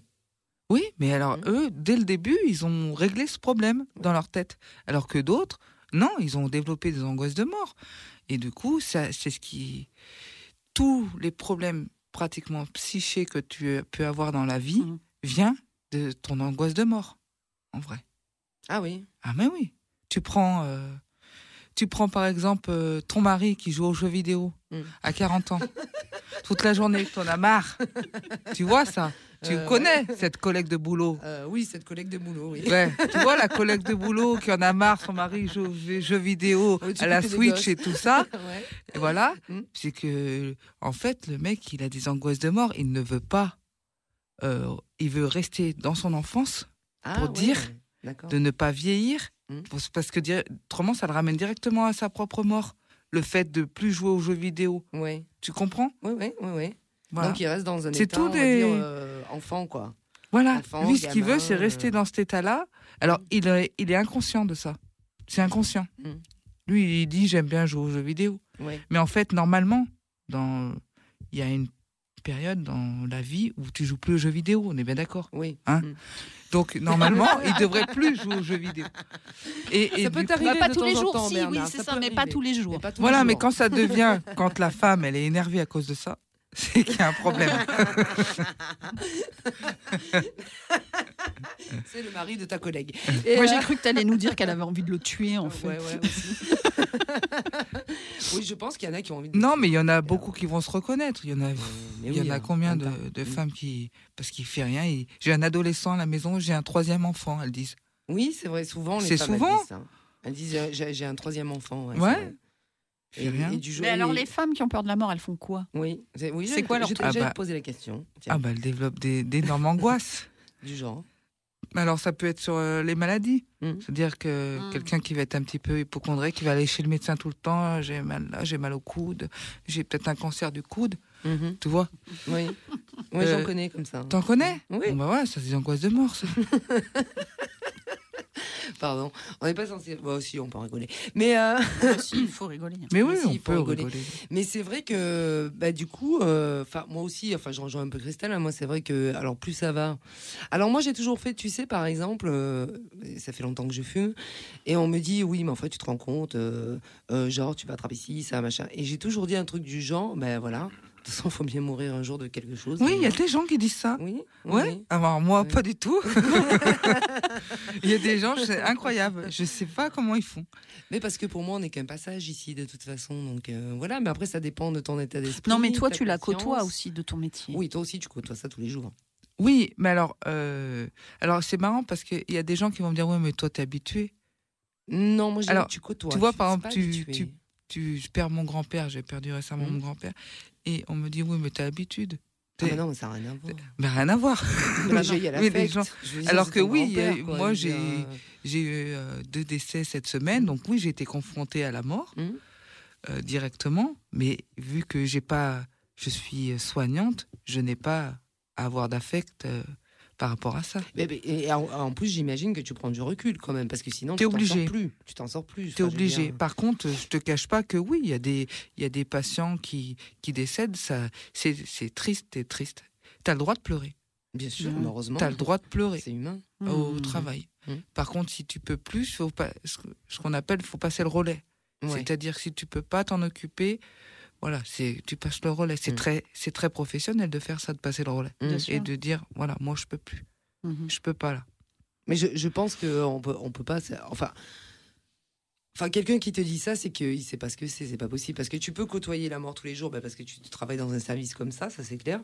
Mais de là à dire tu es habitué. Alors en plus, quand c'est quelqu'un euh, à qui tu tiens et que c'est de l'affect, enfin je veux dire, tu t'habitues jamais à ça, c'est pas possible. Non, tu peux pas. Ou alors c'est que, ou alors c'est que t'as absolument aucune empathie, ou alors que que t'es pas humain. Enfin, je veux dire, il y a un moment donné quand même, euh, Mm. c'est quand même assez incroyable. Donc tu peux pas t'habituer à ça.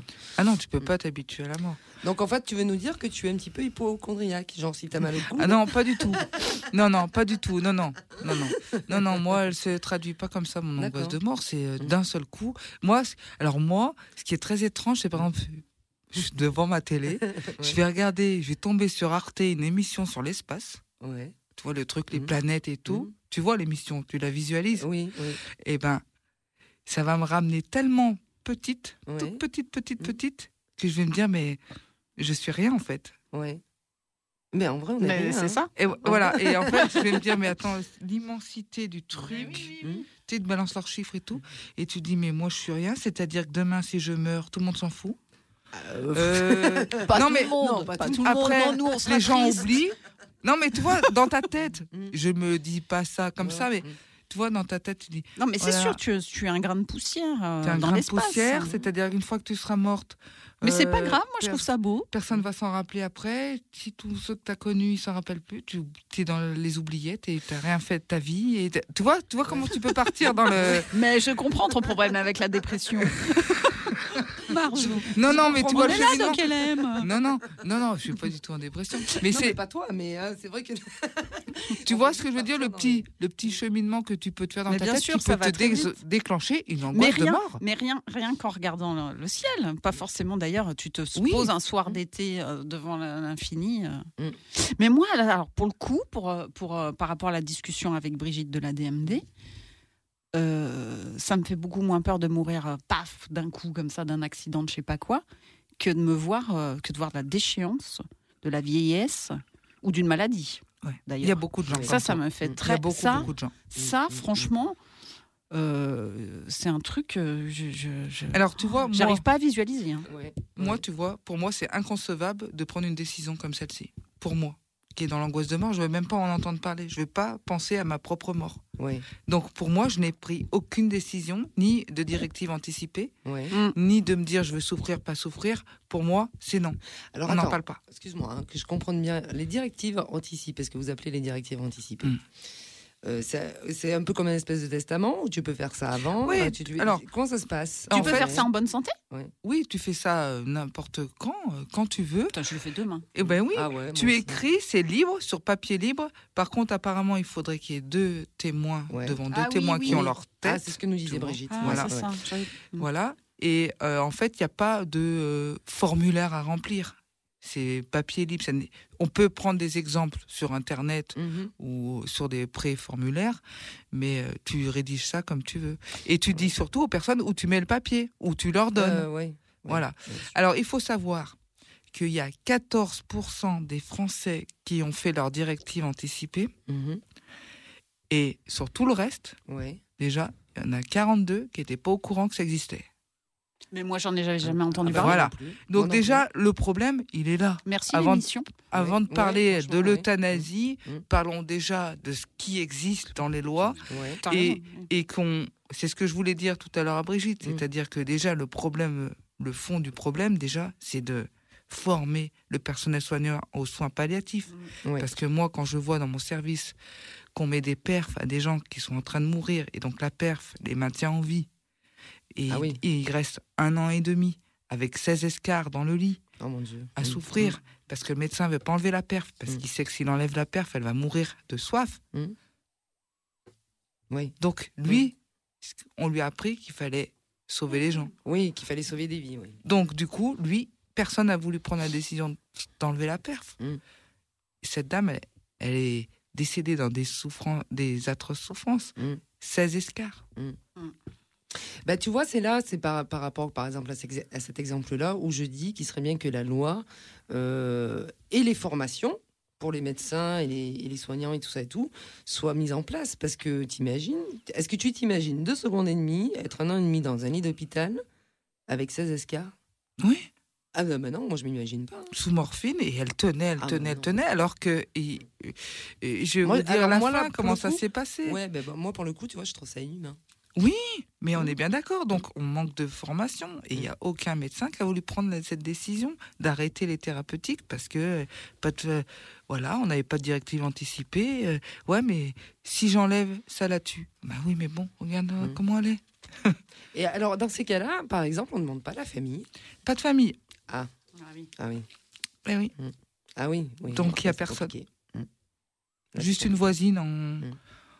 Une voisine, c'est pas une voisine qui va Mm. prendre euh, la décision. Et par exemple, cette dame, euh, cette dame, par exemple, on va dire, elle avait plus toute sa tête? plus Et du ouais, tout. C'est ça le problème.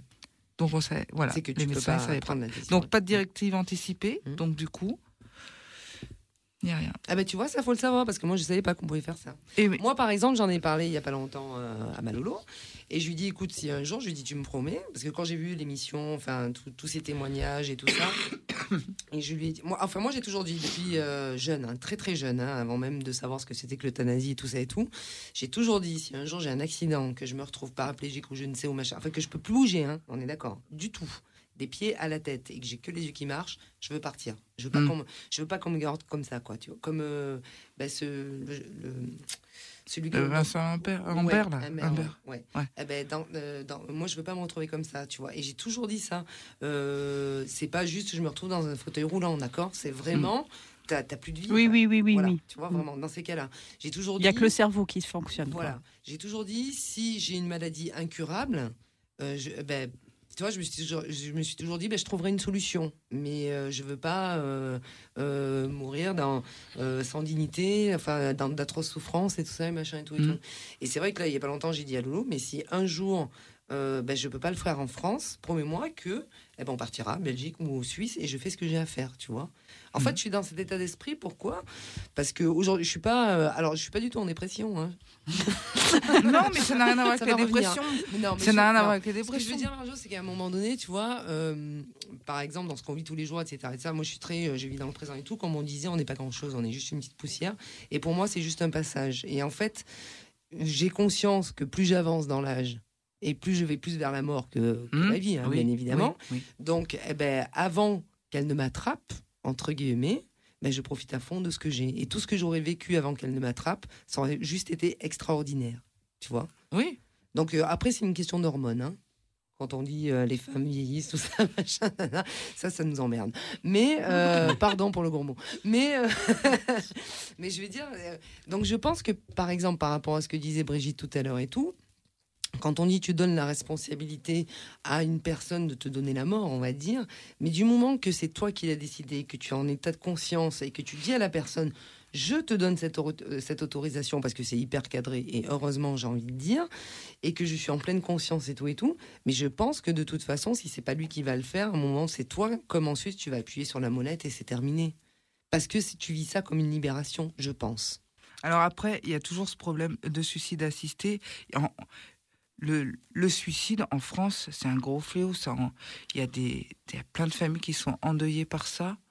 Et en fait, nous, on va aller prôner un suicide. Quoi, tu vois Bah Tu oui, vois ce que oui, je veux moi, dire? j'appelle pas ça un suicide assisté. hein.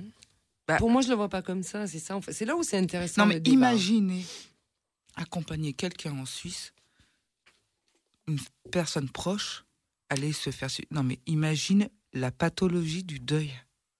Non. Le deuil de pathologique que tu peux faire après. Ah non, pas. alors, je suis pas du tout d'accord. À moi, moi, mais je le ferais évidemment euh, euh, avec une tristesse infinie, mais ou pas. D'ailleurs, il y a beaucoup de ou pas. Justement, la lecture dont parlait Brigitte, moi, je l'ai vue, la lecture musicale Oui. dont elle Mhm. parlait. Mhm. Je l'ai vue parce que c'est mon amie Roselyne Sarrazin qui joue et euh, enfin qui, qui fait cette lecture. Et euh, c'est un. Elle décrit un grand moment de d'apaisement et de communion. Pour les uns et les autres. Euh, parce Oui. que parce que c'est choisi et parce que parce que ouais et, et de toute façon regarde, enfin un exemple un exemple idiot mais euh, ma voisine de palier était une dame de elle était même pas très âgée je crois qu'elle avait pas encore 80 ans elle était dans son fauteuil devant la télé toute la journée et euh, son, son fils la, la regardait parce qu'il habitait pas Lyon par une Mhm. petite euh, il avait une petite caméra pour surveiller et puis un jour, il nous appelle, il dit Est-ce que vous pouvez aller la redresser? J'ai vu qu'elle était, qu'elle avait glissé de son fauteuil. Alors déjà, euh, nous, nous, on y allait. euh, C'est des gestes techniques, quoi. Enfin, déjà, Ouais. la pauvre mamie, on lui a fait mal. on- Enfin, elle lui a fait mal. euh, On a fait tout. Et elle a passé les dix minutes qu'on est resté avec elle à nous dire Vous pouvez faire quelque chose Je veux mourir, je veux mourir.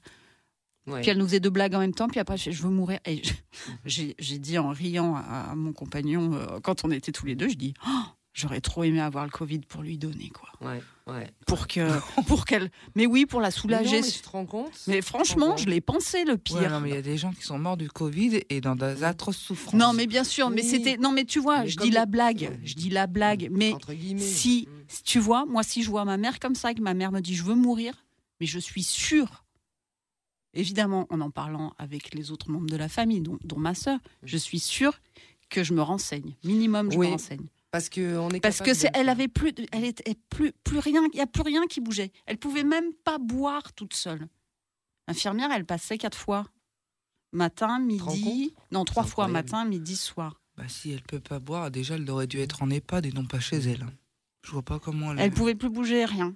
C'est Et là, tu dis, ben oui, non, c'est, c'est, euh, c'est pas euh, c'est pas un assassinat non c'est pas un, un suicide euh, c'est Mais tu sais, autre chose Tu sais, dans les témoignages que j'ai vus, justement, tu as, deux filles qui ont co- accompagné leur père, tu as des euh, maris, euh, enfin une femme qui a accompagné son, son, son mari, etc., etc.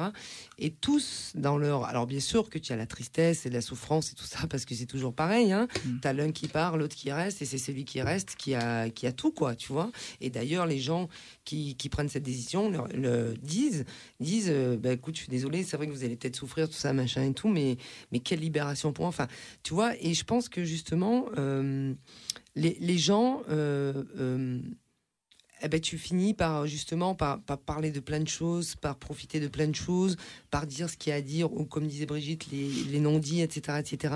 Et tu es dans un tel. Tous ils disent ça, les accompagnants et, et ceux qui ont décidé de le faire. Tu es dans un tel climat de d'apaisement et de sérénité que c'en est juste incroyable. C'est comme si en fait, euh, je sais Oui, pas, ça te sert de thérapie pour euh, Oui. commencer ton deuil. Oui, euh. oui. D'ailleurs, les, les gens disaient que, donc, quand, euh, par exemple, quand euh, ça a été fait, donc tu réalises que c'est fait, que la personne elle n'est plus là. Et il y en a une d'ailleurs, elle disait, mon mari, il avait une maladie. Bon, ben là, c'est pareil, hein, c'est-à-dire que c'était c'était euh, pire que Parkinson. Alors, je sais, je sais plus le nom, d'accord. Donc, euh, en fait, ses membres allaient bouger tout seuls, etc. Enfin, Mm. c'est euh, un syndrome de Parkinson qui est encore plus grave que Parkinson. Et donc, c'est ouais, c'est les, les effets secondaires, c'est le mode off. ouais, je C'est la plus, enfin, kinésie, non je- euh, honnêtement, je me rappelle plus nom, donc je vais pas dire de Mm. bêtises. Mais en tout cas, son état allait complètement dé- euh, se dégrader et le gars, enfin bon, enfin t'as plus le contrôle de rien, etc., etc. Donc c'était incurable, il pouvait pas le soigner, euh, il pouvait même pas calmer puisque c'était euh, au-delà de Parkinson, etc., etc. Donc le gars a décidé de faire ça. Et en fait, la dame a dit quand quand il a appuyé sur la molette, je suis restée avec lui et je l'ai retrouvé. Je l'ai enfin retrouvé Eh oui. j'ai retrouvé l'homme que j'ai connu. Et pas l'homme qui a été malade pendant 4 ans parce que le mec s'est détendu, le mec était. Tu vois et je, et je crois qu'en fait, tu es tellement dans l'acceptation parce que juste- justement, tu en as parlé avec la personne, que la personne est tellement apaisée, qu'il n'y a plus cette souffrance.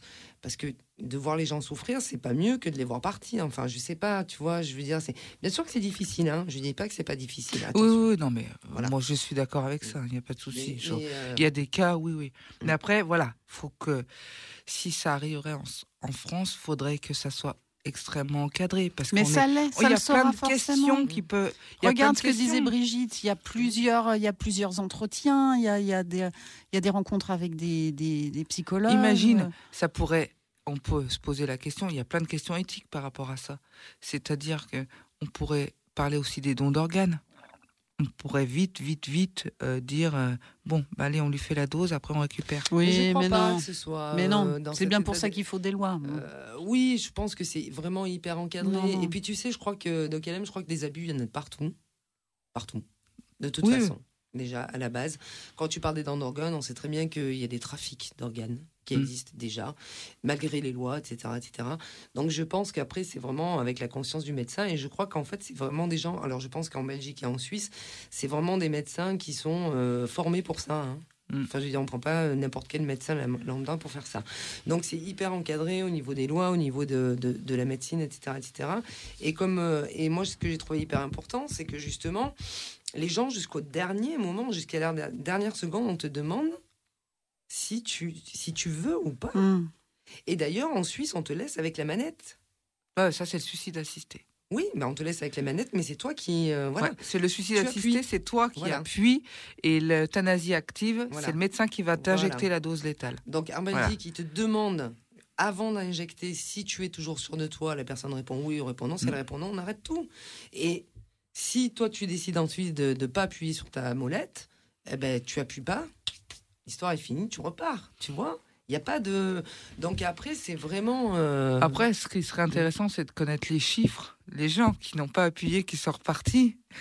voilà. Mais oui, de Et ceux qui ont Mais bien, ce serait bien l'intérêt que, que chaque pays s'y mette un peu et on pourrait effectivement faire, faire des statistiques Oui. et améliorer au fur et à mesure les choses en fonction de, de ça, ouais. Parce que ce qui Ça, ce serait intéressant, bien. Ça, ce serait Quand tu, intéressant. quand tu disais, par Tout exemple, par, par rapport aux États-Unis, quand tu Oui. disais au niveau des enveloppes et tout ça, bah, c'est intéressant de savoir que, en fait, finalement, quelque part, des fois, tu prends cette enveloppe. Alors là-bas, d'accord Tu prends, t'achètes cette enveloppe et tu te dis, malgré tu sais que ça va être incurable ou je ne sais où, etc., etc., tu dis à un moment donné, mais tu as le choix. Voilà.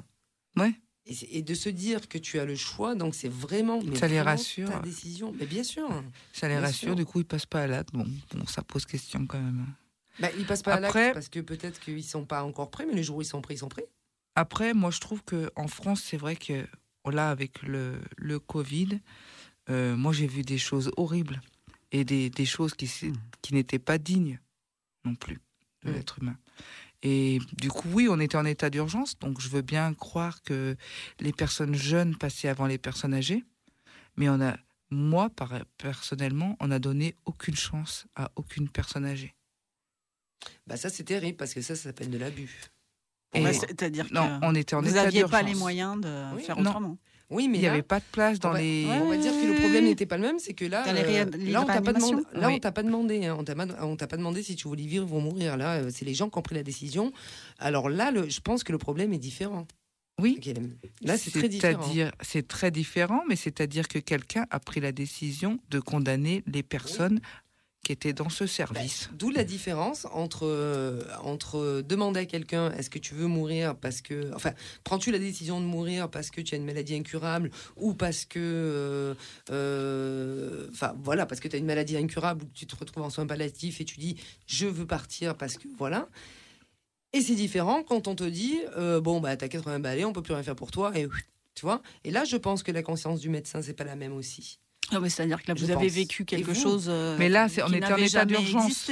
Donc, on était obligé de prendre des Bah oui. décisions.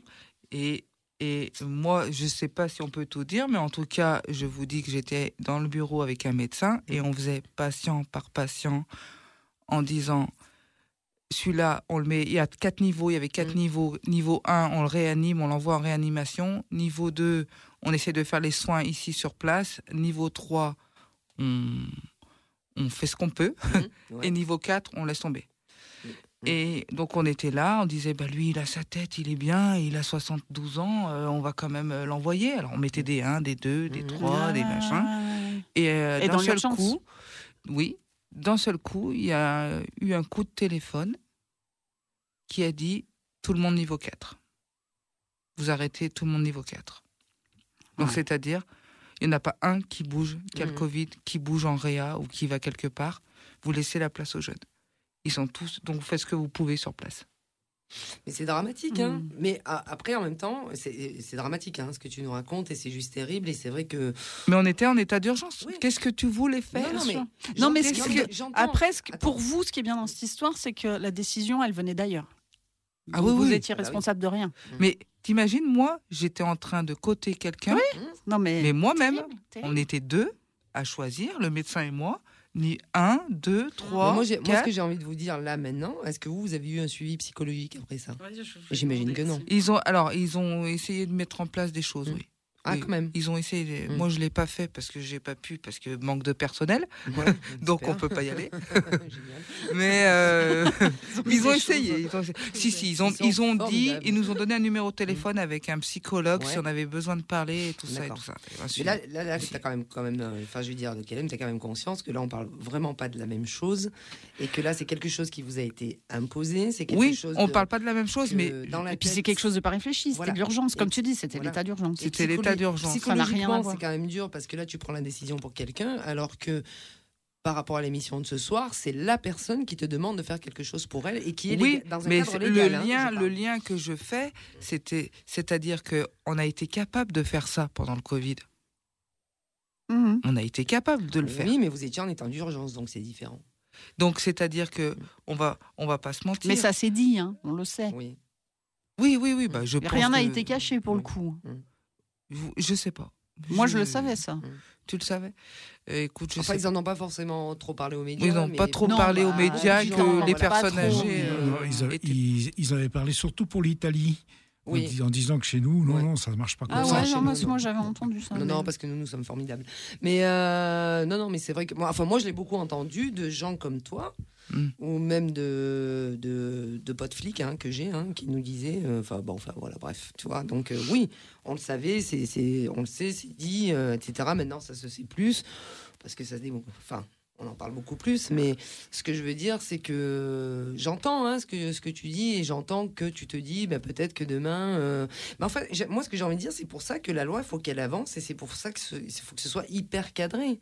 Je veux dire, je vois pas pourquoi ce- cette loi ne fonctionnerait Oui. pas par rapport à une autre. C'est comme les dons d'organes, c'est comme aujourd'hui, euh, quand on dit euh, une personne, par exemple, qui veut ou pas, euh, bah, d'ailleurs, donner ses organes. Voilà. Avant, tu avais juste à dire oui ou non. Aujourd'hui, il y a toute une procédure qui est faite. Aujourd'hui, si tu t'es pas inscrite à un, un certain site, eh ben, euh, même si tu n'étais pas d'accord, si tu n'es pas inscrite sur cette liste, eh ben, on peut te prendre tes organes. Oui, on est tous donneurs d'or- d'organes maintenant. Voilà. Sauf Et si tu t'inscris là-dessus. Sauf si tu dis que non. Voilà. Voilà. Voilà. Donc après, après, je suis pas sûre que sur le terrain ça, ça soit vraiment comme ça. C'est-à-dire que je pense qu'on demande encore aux familles. Oui, on aux Sincèrement. familles, mais surtout, on regarde sur la liste. euh, En fait, c'est un, c'est un site euh, euh, où tous les hôpitaux ont accès. hein. Hmm. Quand tu demandes les noms d'organes, machin, nanana, tu tapes le nom de la personne. Si elle s'est inscrite là-dessus et qu'elle a dit je ne veux pas, ils peuvent pas te toucher. Ils n'ont pas le droit. Oui, Vraiment. Après, oui, je pense qu'on demande quand même aux familles. je mais, pense euh, que ça se fait encore. Tout ça pour dire qu'une loi est censée être respectée, mais c'est vrai qu'au-delà de la loi, je pense qu'il y a des formations et il y a des choses comme ça qui doivent être faites. Jusque d'accord. Est-ce que tu as une conclusion de KLM pour cette émission de Parce qu'après, il faut qu'on. Il faut qu'on. J'ai encore des choses, chose à, dire. dire J'ai toujours quelque chose à dire. Et que cette heure-ci est encore très très vite passée. Tu vois Je t'ai dit, à deux heures, tu vas voir. Ça Ah va oui. couler, hein Alors bon, une conclusion. Est-ce enfin, que conclusion la- entre guillemets, une, une conclusion à la doc LM, on est d'accord. Oui, oui, oui. Est-ce que la loi de Leonetti répond à toutes les situations de fin de vie? Pourtant, certains sont obligés de partir à l'étranger pour se faire euthanasier. Mhm. Mais voilà, imaginez-vous emmener un proche en Suisse, se faire euthanasier avec l'aide au suicide. Le risque de deuil pathologique est énorme. C'est ce que je disais tout à l'heure. Pensons aussi à ceux qui restent. Joue-t-on sur les mots Lorsque les médecins ont recours à des, sédatifs associés à de fortes doses d'anal- d'analgésiques, ils savent que le patient va mourir et que les médicaments prescrits accélèrent le processus de mort et entraînent justement la mort. Par conséquent, même si la sédation a un double effet, la mort, bien que prévisible, n'est pas voulue, ce qui rend l'action moralement acceptable et la distingue de l'euthanasie. C'est énorme en fait, on joue sur... Mhm. C'est vrai, on joue sur les mots, c'est-à-dire qu'on donne la sédation, on sait que ça va donner la mort, mais du coup, comme c'est le double effet de la sédation qui donne la mort, on n'a pas tué. Oui. Ouais, ouais, c'est un petit peu jouer sur les mots. C'est ce qui se passe en France, c'est Mm. l'euthana- l'euthanasie passive. Donc la législation de l'euthanasie active ou suicide assisté, le problème ne viendrait pas d'ailleurs. Le problème, c'est que la France manque d'unités de soins palliatifs. C'est ce que disait euh, tout à l'heure Brigitte, Mhm. qui permettent aux patients et à leurs proches d'être accompagnés au mieux. C'est Ouais, ce que fait, c'est ce que fait la- Mhm, mhm. cette association. La crise du Covid-19 nous l'a montré de manière frappante en cette année 2020. Que cela soit dans les établissements de santé, d'EHPAD ou à domicile, nous manquons d'outils juridiques qui pourraient permettre à tout chacun de choisir sa fin de vie. C'est ce que vous disiez. Mhm. C'est ce libre choix qui nous guide. La situation est préoccupante et le désespoir, le désespoir persiste chez nos aînés et les personnes en situation de handicap et de dépendance. À titre d'exemple, nous avons en France le plus haut taux de suicide chez les aînés d'Europe. Un chiffre qui le prouve à quel point qu'il devient urgent d'agir. Bien évidemment, il sera injuste de ne pas souligner toutes les avancées qui ont été faites en la matière depuis plusieurs années grâce aux lois Leonetti de 2005 et de 2016. Elles ont attribué aux médecins la manière individuelle ou collégiale la capacité de définir le moment où le patient est arrivé à la fin de sa vie et imposent le devoir d'empêcher tout acharnement thérapeutique. J'ai une phrase à dire, peut-être. Oui, vas-y, Aujourd'hui, nous mourrons mal en France.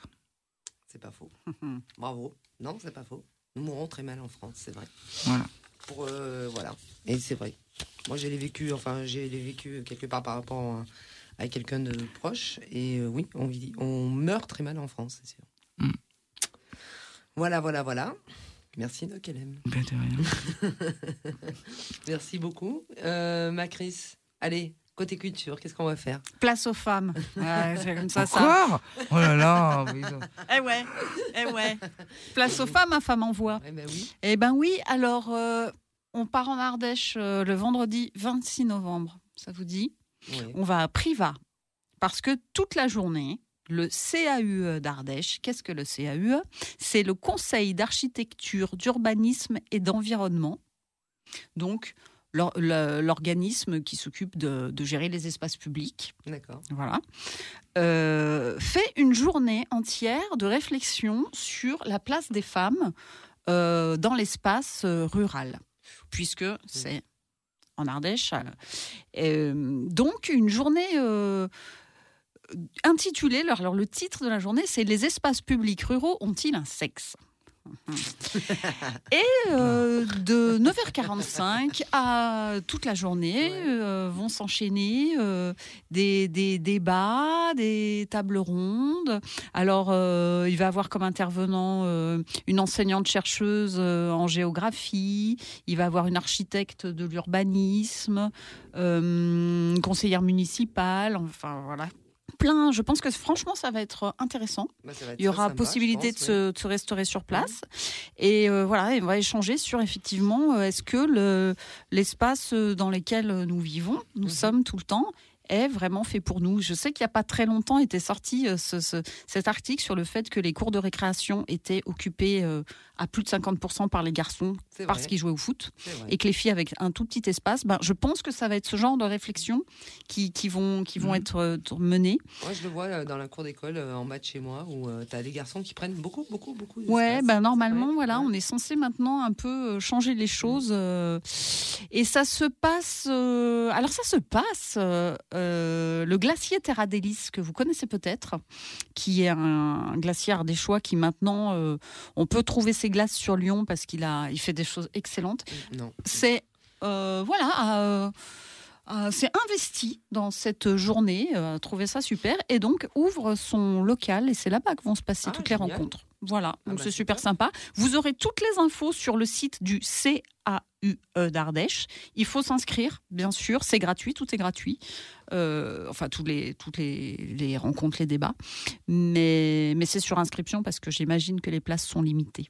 Ah, voilà, le 26 Ah bah novembre. bien, on note, on note la date. Hein tu nous feras la petite photo comme ça, on, on Ah bah aussi, oui. pour le Oui, podcast ouais, et ouais, tout ouais. ça. Ça marche, de la plaquette. Ah bah c'est top, hein, les filles, hein, ça fait plaisir de vous retrouver. On a encore deux petites minutes avant de lancer, lancer la chanson, euh, mon Bernard. Et bien sûr. oui. Ah, nice. Oui, oui. on est super au top ce soir avec mon Bernard. On a... on a dit on arrête les couacs et tout ça. Et machin. Non, je rigole. hein, mon, mon Bah, il s'est pas endormi ce soir. Oui, c'est vrai. Hein Ah bon, parce qu'il a non, déjà dormi? Non, non, non, aujourd'hui ça a été. hein. Ouais, ouais, ouais, parce que Le mois dernier, le mois ouais, dernier, elle l'a euh, Il s'est endormi Ah ouais, il s'est endormi carrément. Il nous faisait des petites, Ah euh, bah, super. genre des micro siestes. Tu vois, dit, Bernard, allô? Incroyable, mais vrai. Euh, niveau actualité, Doc LM, Covershine, tout ça. T'as des activités en ce moment Oui, ou- bah alors, euh, Covershine, on a fait un petit concert euh, samedi. Ouais. Euh, voilà, c'était très sympa dans Lyon 8e. Euh, Covershine, je, pardon, hein, je, je rappelle que c'est ton groupe. Enfin, vous êtes deux. Duo, piano-voix, voilà. Et à Mm. côté de ça, donc euh, du coup, je suis toujours sur mon album de March Kuken. Donc Ouais. euh, maintenant, mon nom, c'est March Kuken. Voilà. Voilà, je suis toujours en pleine création et, euh, et voilà, c'est en train de sortir, c'est en train de- d'être fait. Après, Ah. euh, Mm. bien sûr, je cherche quelqu'un un peu euh, pour m'aider, un peu producteur, qui pourrait, euh, un petit jeune qui sait, qui sait bien faire. fait les réseaux sociaux, Ouais. qui lance un petit peu comme ça, parce que moi, passer 40 ans à part Facebook, c'est fini. Ouais, c'est un truc de vieux. Non, mais Snap. Instagram, j'ai essayé. hein. Franchement, je comprends rien. Ouais, ouais, non, Je c'est comprends C'est pas grave. Ouais. C'est Facebook et puis voilà, oui, bah, ça laisse là. tomber parce que maintenant c'est TikTok. hein, donc, euh, voilà. Ouais, Ouais, TikTok. c'est- on- euh, déjà dépassé. Oui, on est, on déjà est dépassé, on est dépassé, là. complètement. Ouais, ouais, ouais, Mais tu sais qu'ils font des formations Oui, pour les 40 ans Hum. pour apprendre sur les, euh, oui, oui. les réseaux sociaux et tout ça. Mais en fait, c'est un vrai job en vrai. Oui, oui c'est vrai mais c'est un vrai vrai job. C'est un truc. Ils ont créé du vent, des jobs qui font du vent. Ouais. Non, mais c'est un truc de fou. C'est l'avenir. hein. Un-. Et nous sommes, nous sommes, nous sommes les dernières générations à avoir connu la vie sans Internet. Oui, oui. Tout à vrai. fait. Oui, oui, tout à fait. Après nous, Et Ils auront tous, ils ont, ils auront jamais connu la vie sans Internet. Après nous, Internet. on Moi, je- est la généra- non, non, dernière bien. Je génération. me souviens qu'en informatique, le prof, il nous avait dit euh, Ouais, alors il se prépare un truc où toutes les infos du monde circuleront en même temps sur un ordinateur. Et je m'étais dit Ce mec est complètement Bon, barré. eh ben non. Eh ben non, il avait bien raison. Eh ben, euh, allez, c'est le moment de passer Suzanne euh, SLT. Euh, honnêtement, euh, très On se, re- franchement, on se revoit quand dit- en euh, alors, décembre le 15 décembre. Yes. On a une émission le 15 décembre et c'est la santé, euh, la santé des lesbiennes. Alors je, bien sûr, je- j'en dirai un peu plus là-dessus. Il faut que je vois avec mes invités. C'est euh, deux intervenantes de Frissasso hein, qui vont venir. Et donc on verra ça avec elles. Euh, on donc on se retrouve le 15 décembre. Euh, je vous souhaite une bonne soirée. Bonne filles. soirée, Merci, merci. bonne soirée. Merci pour cette émission. Merci Bernard. De rien, bonne soirée. Et on se dit à tout bientôt et merci pour cette belle émission qui était très très très instructive, une de plus. Et encore merci à Brigitte, notre invitée de ce soir. Allez, on y va, c'est parti avec À Suzanne. mercredi prochain.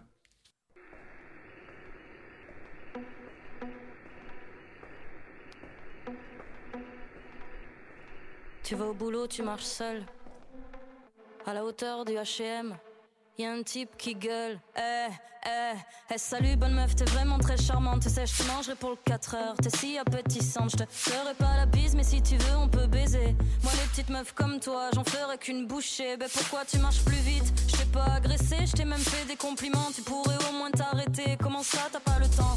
Et t'es pas célibataire, tu sais. Moi, je suis pas jaloux, viens dans mon lit, ça va te plaire aussi. Faut arrêter de te plaindre. Là, tu l'as bien cherché. T'as une jupe tellement courte, même pas besoin de la soulever. Les filles comme toi, c'est dangereux. Pire que le mal incarné. Et c'est moi que l'on accuse de me comporter en chimpanzé. Souffle, serre les dents, comme d'hab. Tu te tais, souffle, sois prudente. Marche sur trottoir d'à côté, t'es une pouffe. C'est devenu courant de l'entendre trois fois par journée. T'as un peut devenir violent. Si tu donnes pas le vrai, bah toi fillette.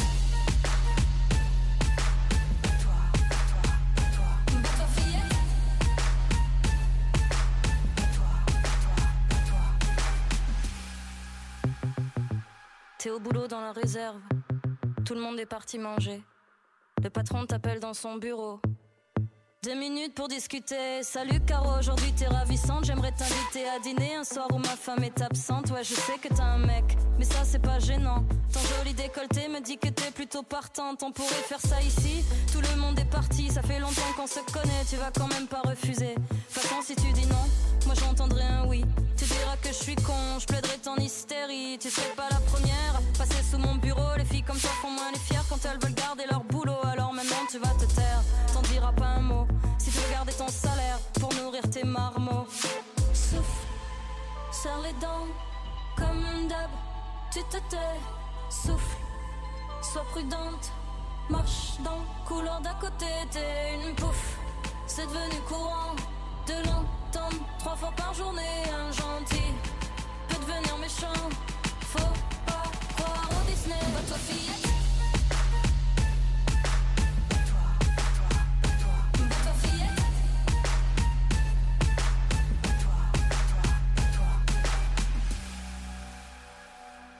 T'es enfin chez toi, tu te poses sur le canapé, t'allumes l'ordi,